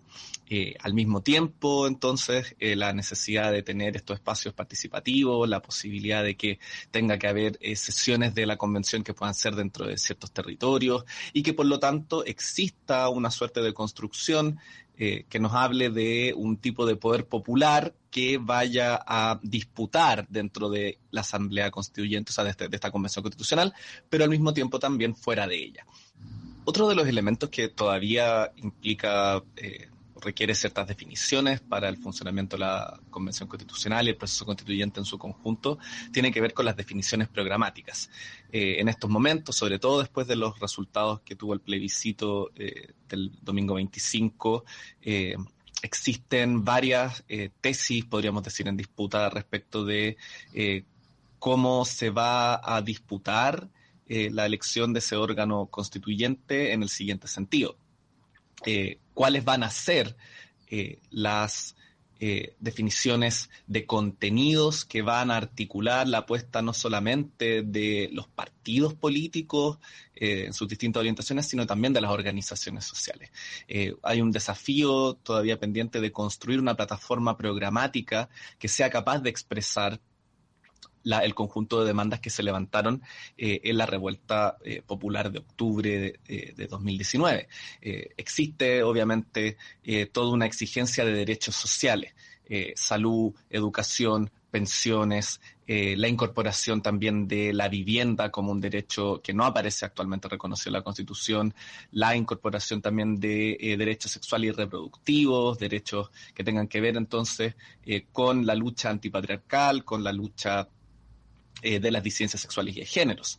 Eh, pero también eh, es necesario profundizar en lo que podríamos llamar la distribución del poder. Y sobre eso ciertamente existen menos claridades y va a ser tremendamente relevante que eh, junto con la articulación eh, para la incidencia dentro de la Convención Constitucional, también existan definiciones programáticas claras de cuáles van a ser aquellos mínimos y máximos que se van a querer disputar en el entendido de que existe alta probabilidad de que se tenga que eh, votar artículo por artículo que se tenga que construir mayorías para consolidar ciertos elementos y, por ende eh, conformar una constitución que garantizando derechos y cambiando la distribución del poder, inevitablemente va a dejar algunas preguntas pendientes que serán reguladas por ley.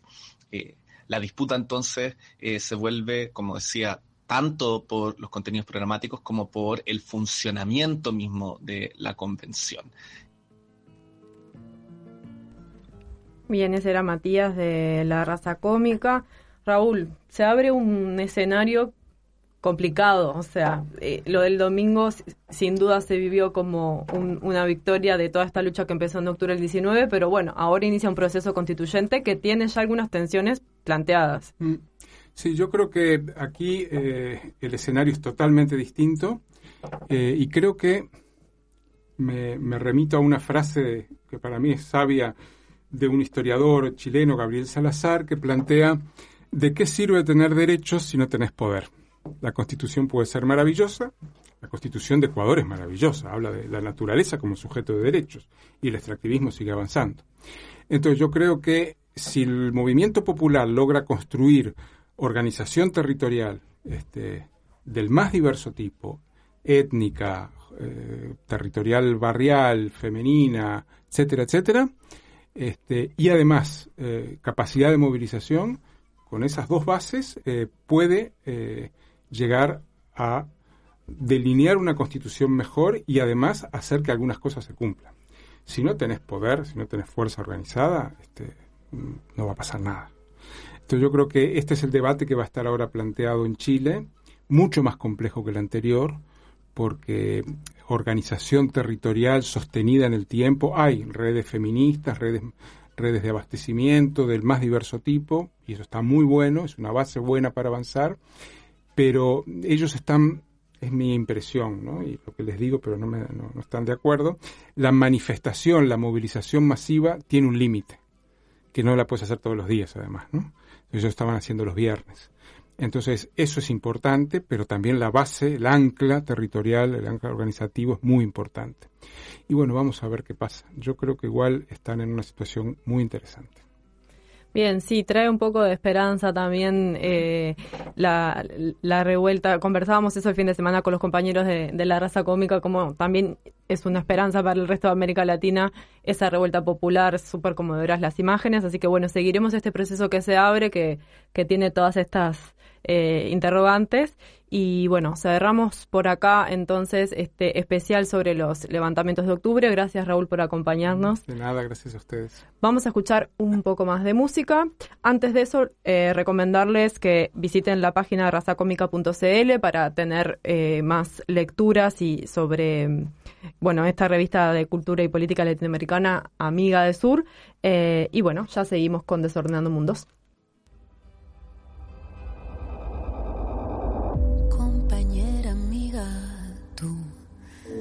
La primera fila, embestida en rebeldía, Eres fuerza que nos guía, que el mundo entero sepa. Te dispararon sin tregua, por la paz ellos dijeron, torturando nuestro pueblo.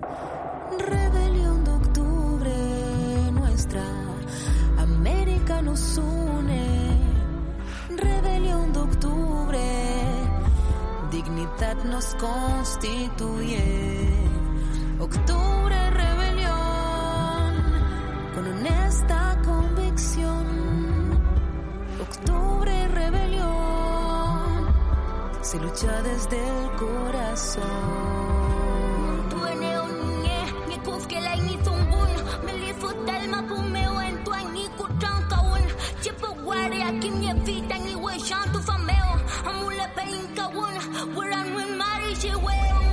Pactaron silencio, firmaron un acuerdo, escondieron documentos.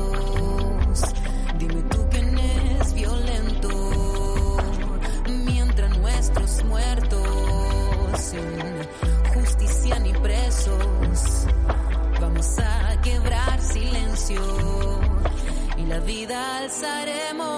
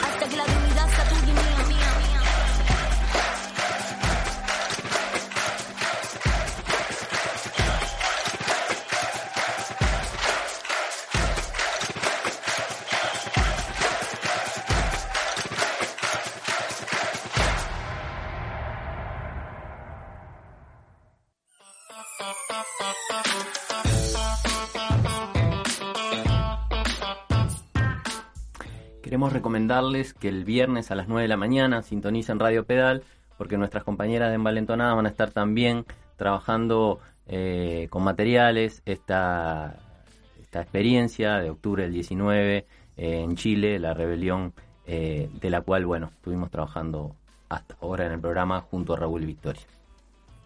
Bueno, y vamos a ahora pasar a la sección Otra palabra, otros mundos, que, bueno, en general nos convoca para conversar de libros o publicaciones y decidimos como incorporar también la presentación de algunos autores que, nos gustan a nosotros o también en el futuro invitar a eh, amigas, amigos a, a que presenten lo que están leyendo. Eh, Hace algunas semanas estuvimos hablando de la vida y la obra de Walter Benjamin y hoy vamos a hablar de Judith Butler. Eh, un poco con la excusa de que acaba de publicarse en español su último libro que se llama La fuerza de la no violencia. Eh, pero bueno, y, y, centrándonos más bien en ese libro, pero también vamos a comentar algunas cosas más generales. Eh, Judith Butler es una filósofa eh, estadounidense de familia judía, tiene 64 años, eh, trabaja actualmente en la Universidad de, Californ de California en Berkeley, que es bueno un, una universidad mm, importante para, para el pensamiento crítico y la teoría crítica. De hecho, eh, incluso en Estados Unidos, pero también algunos de los pensadores europeos que tuvieron que en la guerra exiliarse, judíos, pero no solo en, los Estados Unidos, terminaron allí en esa universidad. Eh, es una referente del pensamiento feminista, pero no solo. No obstante, eh, sus aportes a lo que se conoce como la teoría queer eh, y la teoría de género son, son muy importantes. Eh, su libro El género en disputa es uno de los textos más importantes de la teoría feminista y además seguramente el más conocido de las, de las obras de Butler. Eh, no, es, no vamos a profundizar hoy en ese libro, pero capaz que decir algunas cosas. Em, allí una de las cosas que problematiza Butler es la cuestión de la identidad de género. Eh, para introducir una idea que no es exclusiva de ella, pero, pero que ella trabaja, digamos, muy detenidamente allí en el libro, de que el género, en el caso, ella está pensando en el caso de las mujeres, ¿no? No es una, la identidad de género no es algo que se tiene, sino que se hace, es decir, no es una esencia, sino es algo que se performa, de ahí la teoría de la performatividad. Eh, y entonces, bueno, eso en realidad abre paso en las ciencias sociales a como que produce un quiebre re importante en, las ciencias sociales y en particular en aquellas eh, teorías que, discuten las cuestiones identitarias. Eh, pero bueno, otra cosa interesante también de ese libro y que quizás es em, menos difundida es que ya ahí, este es un libro del, del 1990, es decir, eh, bastante temprano en relación a lo que después fueron como las políticas de identidad, que son más con el desarrollo de los años 90, ella ahí ya plantea que las, las identidades justamente porque no se tienen, sino que se hacen o se performan, tampoco se tienen previamente a las luchas. Entonces, eh, es interesante y, eso, me parece que es algo menos rescatado de ese texto, que en realidad lo que ella sostiene es que, no hay identidades que se conformen previamente a las luchas, sino que se conforman eh, según los objetivos políticos y para la acción. Eh, es decir, que los, los sujetos políticos se constituyen en la acción, por medio de la acción y no previamente a la acción política. Y eso me parece eh, no es la única que lo dice tampoco, pero creo que desde su pensamiento es menos conocido este aspecto y a veces se, se centra más como en su discusión de la cuestión de identidad de género como algo más individual y no en estos términos más colectivos y coalicionales de algún modo. Eh, también en ese texto, en el género en disputa, ella va a decir algo así como que el sexo es género y siempre ha sido género, porque bueno, viene, eh, viene de, mm, problematizar eh, sobre todo el pensamiento de, de Simone de Beauvoir, que de algún modo plantea esto como que el sexo, es, estoy simplificando muchísimo, pero como que el sexo es lo biológico y el género viene a ser la construcción cultural que se hace sobre esas bases biológicas. Y ella va a decir, no, el sexo también es una construcción cultural, social y discursiva. Eh, ahí problematizando también los discursos científicos y médicos, ¿no? Que entonces nuestra manera de entender qué es sexo, o sea, la biología también es una construcción cultural.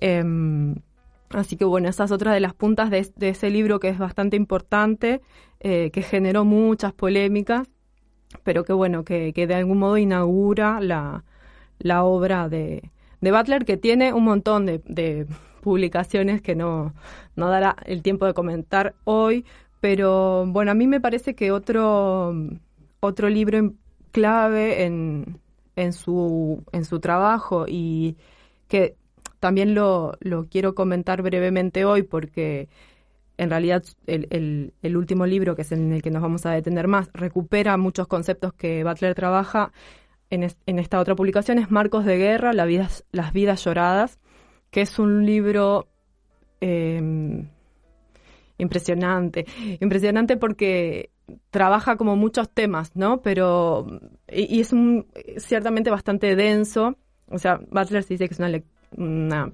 pensadora difícil de, leer. Yo creo que a veces sí, a veces no. Eh, sin duda, para quienes no tenemos formación en filosofía, hay veces que hay cosas que son difíciles de leer, pero también ella tiene como una manera de presentar los temas como circular, que de algún modo plantea algunos conceptos, siempre plantea preguntas que nos ayudan a pensar eh, y a partir de esas preguntas va elaborando y de repente parece que como que se va hacia otros lados y vuelve a las ideas iniciales para profundizar una vez más. Entonces es como una cosa más de espiral, su pensamiento quizás no es tan lineal y eso puede traer alguna dificultad, pero bueno, sí, Marcos de Guerra es un, libro mm, que por ahí tiene esta particularidad de ser de lectura un poco más difícil, pero ahí ella eh, plantea algunas ideas que, aunque estén también en nuestros trabajos, me parece que ahí las desarrolla eh, con mayor profundidad. En primer lugar, la idea de la precariedad de la vida y la relación entre precariedad e interdependencia. Eh, Butler va a decir ahí que las vidas son precarias y esa es una condición em, desde el momento que se nace, pero también que hay una distribución desigual de la, de la precariedad en tanto aquellos em, aspectos que socialmente son necesarios para que las vidas precarias puedan persistir no están distribuidos de manera eh, igual en la sociedad. Entonces hay una precariedad eh, que está siempre en la vida humana, que tiene que ver con que necesitamos de cuidado, necesitamos de ciertas condiciones que nos permitan vivir la vida, pero también hay una distribución desigual de la protección que hace que algunas vidas sean más precarias que otras. Entonces, esto se vincula con la idea de interdependencia que también desarrolla en este libro, porque ella va a decir que, o sea, que la vida no es la vida es algo exterior a nosotros y siempre depende de los otros. Tampoco es la única autora, por supuesto, que trabaja la idea de interdependencia, pero ella lo trabaja en un sentido, eh, bueno, porque está pensando desde la filosofía, eh, desde una ontología social, es decir, desde pensar que eh, por definición la vida tiene que depende de los de los otros y eh, no puede existir sin el vínculo o el lazo social. Entonces, en realidad, eh, ella invita a pensar como más los lazos sociales y la organización social que lo individual. Y eso es uno de los aspectos que retoma en el libro que, vamos a comentar ahora. Y otro concepto que, que aparece ahí en las en Marcos de Guerra y que retoma en su último libro es el de vidas lloradas o vidas dignas de duelo, porque bueno, justamente en Marcos de Guerra ya está problematizando lo que sucede eh, con, con, las guerras que Estados Unidos ha desplegado, sobre todo en Medio Oriente, pero también con situaciones como la de los presos de Guantánamo y para traer esta idea de, bueno, hay vidas que valen más que otras y eso lo podemos ver en aquellas vidas que son lloradas, es decir, que eh, su pérdida es lamentada socialmente y aquellas vidas que no son dignas de duelo. Entonces, bueno, estas categorías van a, van a, van a ser retomadas en, en este libro que queríamos comentar hoy, que se llama eh, La fuerza de la no violencia, que se publicó este año. En, en inglés salió en febrero de, de, 2020 y ahora ya está en, por la editorial Paidós la, la versión en español, digamos. Y bueno, ahí eh, Butler comienza como trabajando um, el problema justamente de la violencia y el, primer problema que ubica es em, la idea como de fantasmagoria que tiene que ver con que ella dice, hay un problema y es que el Estado atribuye la propia violencia que ejerce a otros sujetos. Y este es el caso, por ejemplo, del racismo. Se, se plantea que algunos sujetos son intrínsecamente violentos, por ejemplo la población negra, y eso justifica la violencia del, Estado sobre ellos. Pero en realidad, dice, eso es, es una es eso, es una, es una cosa fantasmática, porque en realidad la, lo que hay son formas estructurales o sistémicas de violencia que recaen sobre esas personas y eh, la violencia estatal, por ejemplo, el abuso policial, lo único que hace es eh, atribuir que esas personas son violentas, lo único que hace es disimular su, su propia eh, violencia. Y otro problema que ella sitúa es, bueno, la violencia no es una interpretación, es decir, existe realmente, pero también siempre se interpreta, ¿no? O sea, no es que sea pura interpretación, pero siempre se interpreta desde ciertos marcos eh, de pensamiento o políticos. Entonces ahí va a discutir, por ejemplo, cómo ha sido eh, entendida la violencia por la izquierda, y esta discusión que a veces eh, a lo largo de la historia hemos visto de si es justificada o no la, acción violenta. Entonces, bueno, ella dice que eh, hay que un poco cambiar la pregunta, porque dice que, bueno, la izquierda muchas veces ha defendido el uso de la violencia, eh, como alegando de que es una respuesta a una violencia que se, re- se recibe. Entonces, como parece que no hubiese más remedio que vivir en un mundo violento y entonces si recibimos violencia tenemos que responder con violencia, ella dice, bueno, podemos cambiar la pregunta y preguntarnos acaso cómo hacemos para que la violencia no circule. ¿Es inevitable la violencia o podemos pensar un mundo en el cual eh, no, no, no haya violencia? Entonces, eso por un lado. Y por otro lado, otra de las de los argumentos que ella discute es la idea de la defensa propia y se pregunta bueno quién es ese yo que se defiende en la defensa en la defensa propia Eh, soy yo soy yo y mi familia soy yo y mi comunidad y entonces lo que intenta mostrar es como este tipo de razonamiento en realidad lo que lleva a que parece que la violencia podría justificarse cuando es para defenderme a mí o a los que son como yo, a mis mi, mi comunidad, mi grupo, mis iguales. Entonces, eh, no hay una consideración ahí del diferente, del que no es como yo, no piensa como yo, no forma parte de mi comunidad. Entonces, bueno, ella dice que esto en realidad nos lleva de nuevo a esta idea que yo comentaba, que ya trabajaba en el, en el libro Marcos de Guerra, de que hay algunas vidas que parecen importar y otras que no.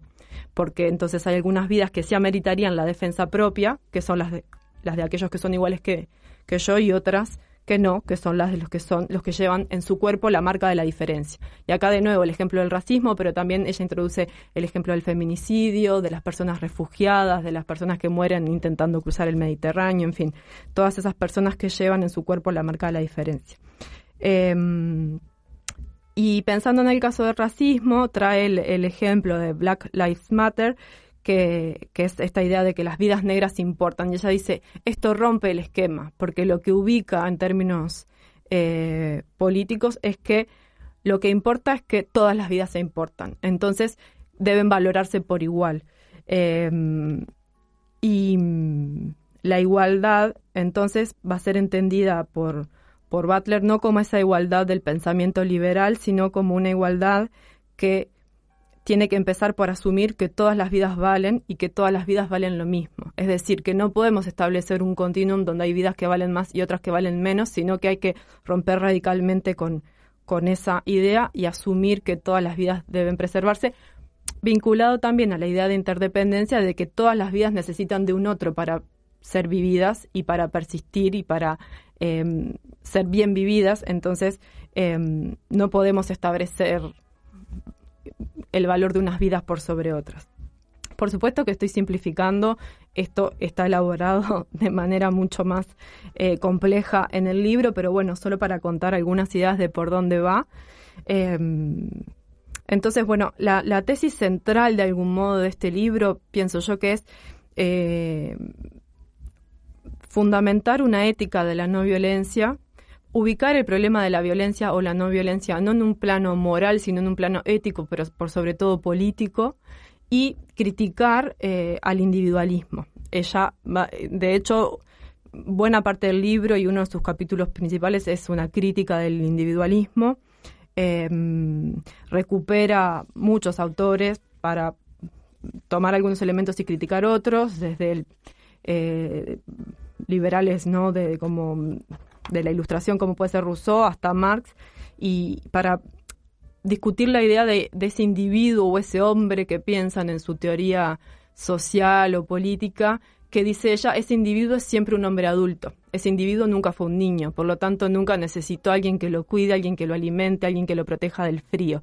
Y esa es una forma de violencia, dice ella, porque es opera un borramiento de que ese individuo que piensa la teoría social eh, se borra la, la, la, idea de que alguien lo cuidó, de que hubo una vulnerabilidad de, de, la que fue protegido por un otro. Y ese otro, bueno, ah, por supuesto que acá incluye también la perspectiva feminista, ¿no? De que ese otro también suele ser eh, una mujer o las mujeres que se ocupan del cuidado. Eh, entonces, eh, la cuestión de la crítica al individualismo también eh, viene por el lado de que ella dice que la, no violencia a veces se entiende como una decisión individual, como una posición moral individual, pero ella dice que puede ser una opción colectiva, política colectiva, eh, cuando, cuando se usa, digamos, eh, para preservar lazos sociales. Y ahí recupera algunos pensadores como Gandhi o Martin Luther King y esta idea de la desobediencia civil como una forma no violenta pero que no es una forma pasiva. Y ella entonces ahí va a hacer una distinción entre violencia y agresión. Agresión como pensándolo como contrario a lo agresivo, como lo contrario a lo pasivo. Dice, la no violencia no es eh, pasividad, es insistencia. La desobediencia civil es eso, es insistir. Es una agresión en términos de, de hacer algo, de tomar una acción, pero bueno, es una acción que... Eh, no agrega más violencia a un mundo que ya de por sí es violento. Entonces, esta idea de no sumar más violencia a un mundo que ya es violento, también es otra de las tesis centrales del libro, podríamos decir, porque ella va ahí a recuperar a Benjamin para discutir el uso instrumental de la violencia y esta idea de la violencia como medio o como fin, eh, para decir, bueno, la, la violencia, aunque pueda ser entendida como instrumento, se vuelve praxis, porque en realidad en la medida que agrega violencia en un mundo ya violento, aun si consideráramos que la violencia puede ser una estrategia o un instrumento, una herramienta para terminar con ciertas acciones violentas o ciertas desigualdades, en realidad no podemos terminar si aportamos lo, si la herramienta es lo mismo con lo que queremos terminar. Entonces, la herramienta se vuelve praxis en tanto construye un mundo violento mientras quiere terminar con ese mundo violento. Capaz que acá me entreveré un poco, pero bueno, esa es, esa es la idea, ¿no? De problematizar que el uso instrumental no puede ser tal porque siempre termina construyendo un mundo aún más, más violento. Em, entonces, bueno, ella va, va a justamente argumentar en favor, digamos, de la no violencia, desde esta idea de que la no violencia no es falta de fuerza, sino que opera su propio tipo de fuerza. Y ese da algunos ejemplos que, que no da tanto el tiempo para desarrollar, pero, pero mm, que tienen que ver con, ella recupera algunas acciones en las cuales las personas ponen su cuerpo para obstruir o cambiar la dirección o reducir eh, la violencia que reciben. Entonces, ella dice que la fuerza de la no violencia es la capacidad de, mm, desviar o de frenar o de obstaculizar el ejercicio de la, de la fuerza de la violencia. Entonces, em, la, la, fuerza es justamente impedir que se multiplique o se reproduzca la, la violencia y esa fuerza, digamos, de la no violencia es tal cuando se da, digamos, como una práctica social y política colectiva. Em, voy a leer un, pequeño pasaje. Dice, la no violencia es menos una falta de acción que una afirmación física de las reivindicaciones de la vida. Una afirmación viva, un reclamo que se hace con la palabra, los gestos y la acción, mediante redes, acampes y asambleas, con el fin de redefinir a las personas como dignas de valor, como potencialmente dignas de ser lloradas, precisamente en las condiciones en las cuales se las borra para que no se las vea.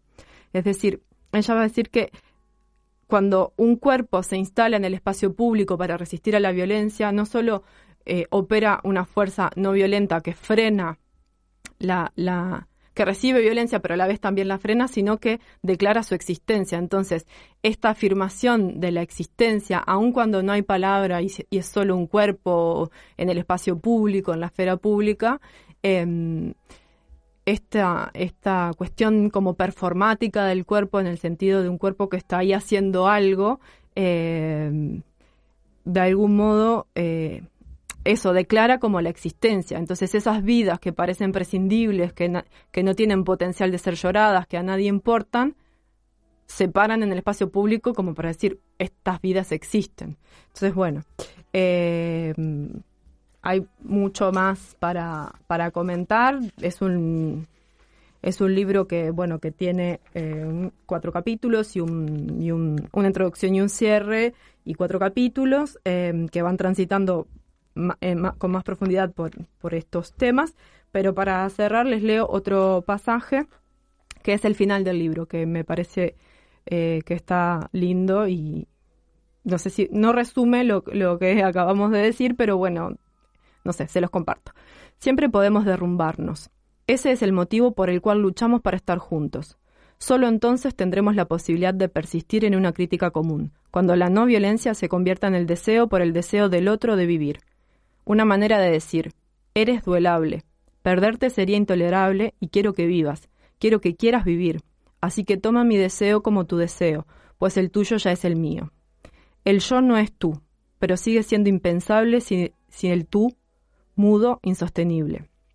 Así, sea que quedemos atrapados en la ira o en el amor, amor iracundo, pacifismo militante, no violencia agresiva, persistencia radical, tengamos la esperanza de vivir ese dilema de maneras que nos permitan vivir con los vivos, conscientes de la muerte, demostrando persistencia en medio de la pena y de la ira, de la escabrosa y conflictiva trayectoria de la acción colectiva en las sombras de la fatalidad.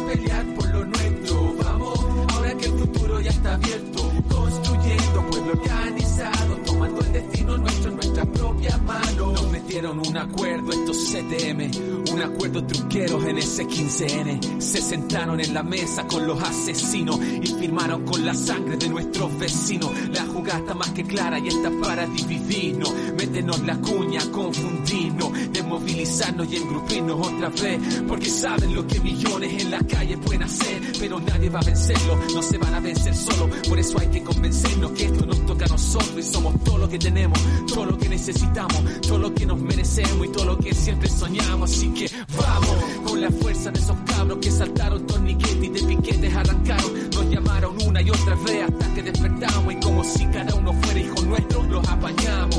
Vamos pa'lante con la rabia de ese octubre, con el amor que nos mueve y los escudos que nos cubren. Sin ingenuidad ni paso en falso y sin negar la efectividad de fuego y camotazo. Vamos a votar pero sin ni una sola ilusión. Sabemos que acá abajo está la solución, ya lo rabiamos antes. ¿Se acuerdan de esa canción? Decía lucha, conciencia y organización. Vamos, vamos, vamos,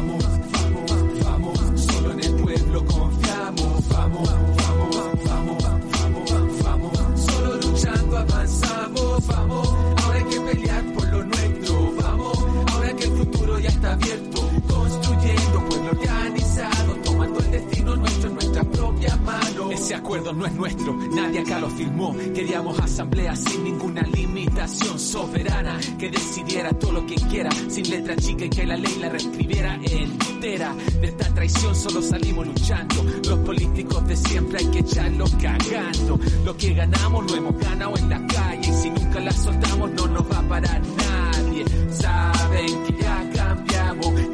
los ojos y nos encontramos. Saben que nunca más nos soltamos y que vamos hacia la vida digna que buscamos. Los ricos nunca nos dieron nada, ni siquiera en la pandemia nuestras vidas fueron valoradas, pero sobrevivimos como siempre lo hicimos, con la olla común y los vecinos unidos. Y es que cuando nos juntamos no hay nada somos el su equipo, somos indefectibles y es simple. Si estamos hablando de democracia, la asamblea territorial es donde más se avanza y acá no se transan nuestras demandas originales. Solo si estamos activos vamos a ver cambios reales. Salud, pensión, educación, salario decente son los gritos que surgieron de las voces de la gente. Vamos, vamos, vamos, vamos, vamos. Solo en el pueblo confiamos. Vamos, vamos, vamos, Bueno, volvemos, nos quedamos conversando acá con Victoria de las conexiones entre el desarmar la violencia o no colaborar con esa espiral de Butler con lo que comentaba Raúl hoy de cómo eh, los pueblos indígenas en el momento del levantamiento en Ecuador tomaban prisionero a la policía y cuando lo devolvían lo devolvían con unas canastas de alimento para la familia. O también conectaba, conectábamos con esta experiencia muy potente que Chile del, del último tiempo coloca, que es la experiencia de la primera línea, ¿no? Una primera línea que en realidad no, no toma su acción de, de darse de, de bomba con la policía, digamos, como usualmente se piensa, sino más como una lógica de autocuidado, de autodefensa. En el caso concreto, el día del plebiscito, la primera línea estuvo una hora y media confrontando con la policía para que pudiera haber festejos en la Plaza de la Dignidad.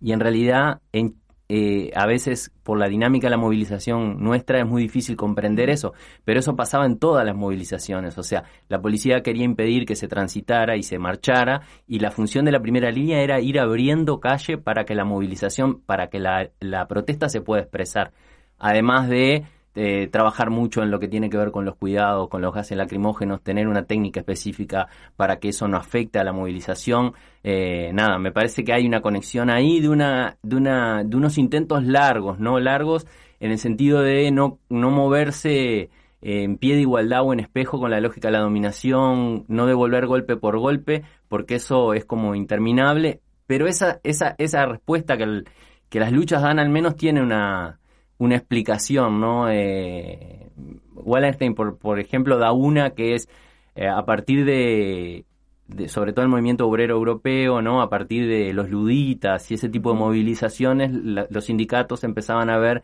que no eran eficientes, o sea, se armaba una revuelta, se armaba una revuelta, después venía el ejército y te aplastaba. Y se empiezan a conformar organizaciones como en espejo con la dinámica. Y ahí se instala la, la lógica sindicato-partido como espejo también con la dinámica gobierno-ejército, ¿no? Eh, y eso tiene idas y venidas, tiene, tiene avances, tiene eh, algunos éxitos en la lógica de la revolución de más del siglo XX, pero también es interpelado fuertemente porque genera efectos, ¿no? También nos genera a nosotros en una dinámica continua de guerra interna entre lo popular, entre las luchas. Y es allá por el 60 cuando eso se empieza a abrir. Me parece que también eh, poder ver experiencias concretas de lucha, la de Chile, la de Ecuador, y también reflexiones, eh, producción de conocimiento que vaya desarmando eso, me parece que, que es una buena punta y una buena conexión del programa de hoy. No, esto que decías me, hace acordar uno de los ejemplos que ella da, que es eh, para hacer como una analogía de qué sería la no violencia, digamos, la, la fuerza de la no violencia, es la huelga. Como la huelga en realidad lo que hace es suspender la reproducción capitalista. O sea, o sea como la, manera de protestar es suspender la, producción capitalista. ¿no? Entonces, bueno, esta misma idea llevada a lo de la violencia. La no violencia sería suspender la reproducción de la violencia como mecanismo de dominación. Entonces, esto que decías de los luditas me, hace acordar a eso. Y después ella da algunos ejemplos, otros de... Mm, habla de Chile, habla de Ayotzinapa, habla de las madres de Plaza de Mayo en esta cuestión de las vidas perdidas y las vidas que no pueden ser dueladas. Eh, habla bastante del movimiento feminista en Argentina, del Ni Una Menos y de cómo eso se reproduce, se multiplica por otros países. En fin, sí, está interesante y conecta con lo que está pasando, creo yo, eh, desde un lugar que, que, eso, que interpela un poco también, pero creo que, que lo que las luchas están mostrando hoy en América Latina, eh, de algún modo son ejemplo y a la vez producen estas ideas, ¿no? No es que vienen a ejemplificar lo que ella u otros pueden decir, sino que por el contrario estos pensadores logran abrir capaz estas preguntas nuevas también porque la lucha las está poniendo sobre la mesa. Sin duda, ahí hay una relación que, que no importa mucho a veces, al menos a mí, no tengo una... que esta cuestión de qué viene primero, pero es muy difícil que un pensador, una pensadora aporte si no tiene experiencia contundente que va abriendo y a, vez, a la vez si la experiencia no va tomando lo de los pensadores. En 2019 la Universidad de Chile le dio el honoris causa a Judith Butler. Seguramente Judith Butler no recibiría ese honoris causa sin la lucha del movimiento feminista, sin lo que se abrió, sin la movida mapuche, sin la movida estudiantil. Entonces, nada, me parece que es más una alimentación recíproca que una cuestión de quién tiene como la, la supremacía. Eh, nada, eh, son como, como, como momentos potentes también, ¿no? Donde uno ve que hay una, esa como esa alimentación recíproca se da de manera fluida, digamos. Eh, y nada, se nos ha terminado el programa por el día de hoy. Nos quedamos sin tiempo, como siempre. Bueno, eh, recomendarles que miren el portal, como siempre, sur.uy, ahí hay notas sobre los temas que estuvimos trabajando hoy. Eh, recomendarles que visiten el portal de los compañeros de la raza cómica, razacómica.cl, para saber más de Chile, que escuchen el viernes en Valentonadas a las 9, que también tiene un programa todo dedicado a la revuelta popular de Chile, que va a estar buenísimo, que ya me estuvieron contando de qué va, y la verdad, súper recomiendo. ¿Qué más? Mañana, 18 horas, eh, vamos a transmitir la actividad de la Comisión del Agua. Es el último taller del año de este ciclo sobre luchas del agua, así que por nuestro canal de YouTube vamos a estar transmitiendo una actividad que es abierta, que hay espacio pero no infinidad, como se car- es característico ya por estos tiempos en el sindicato de FOSE ahí en la calle Fernández Crespo, casi el Palacio. Bien, y sigan con Radio Pedal porque se viene, nadie nos escucha, nosotros nos escuchamos el miércoles que viene.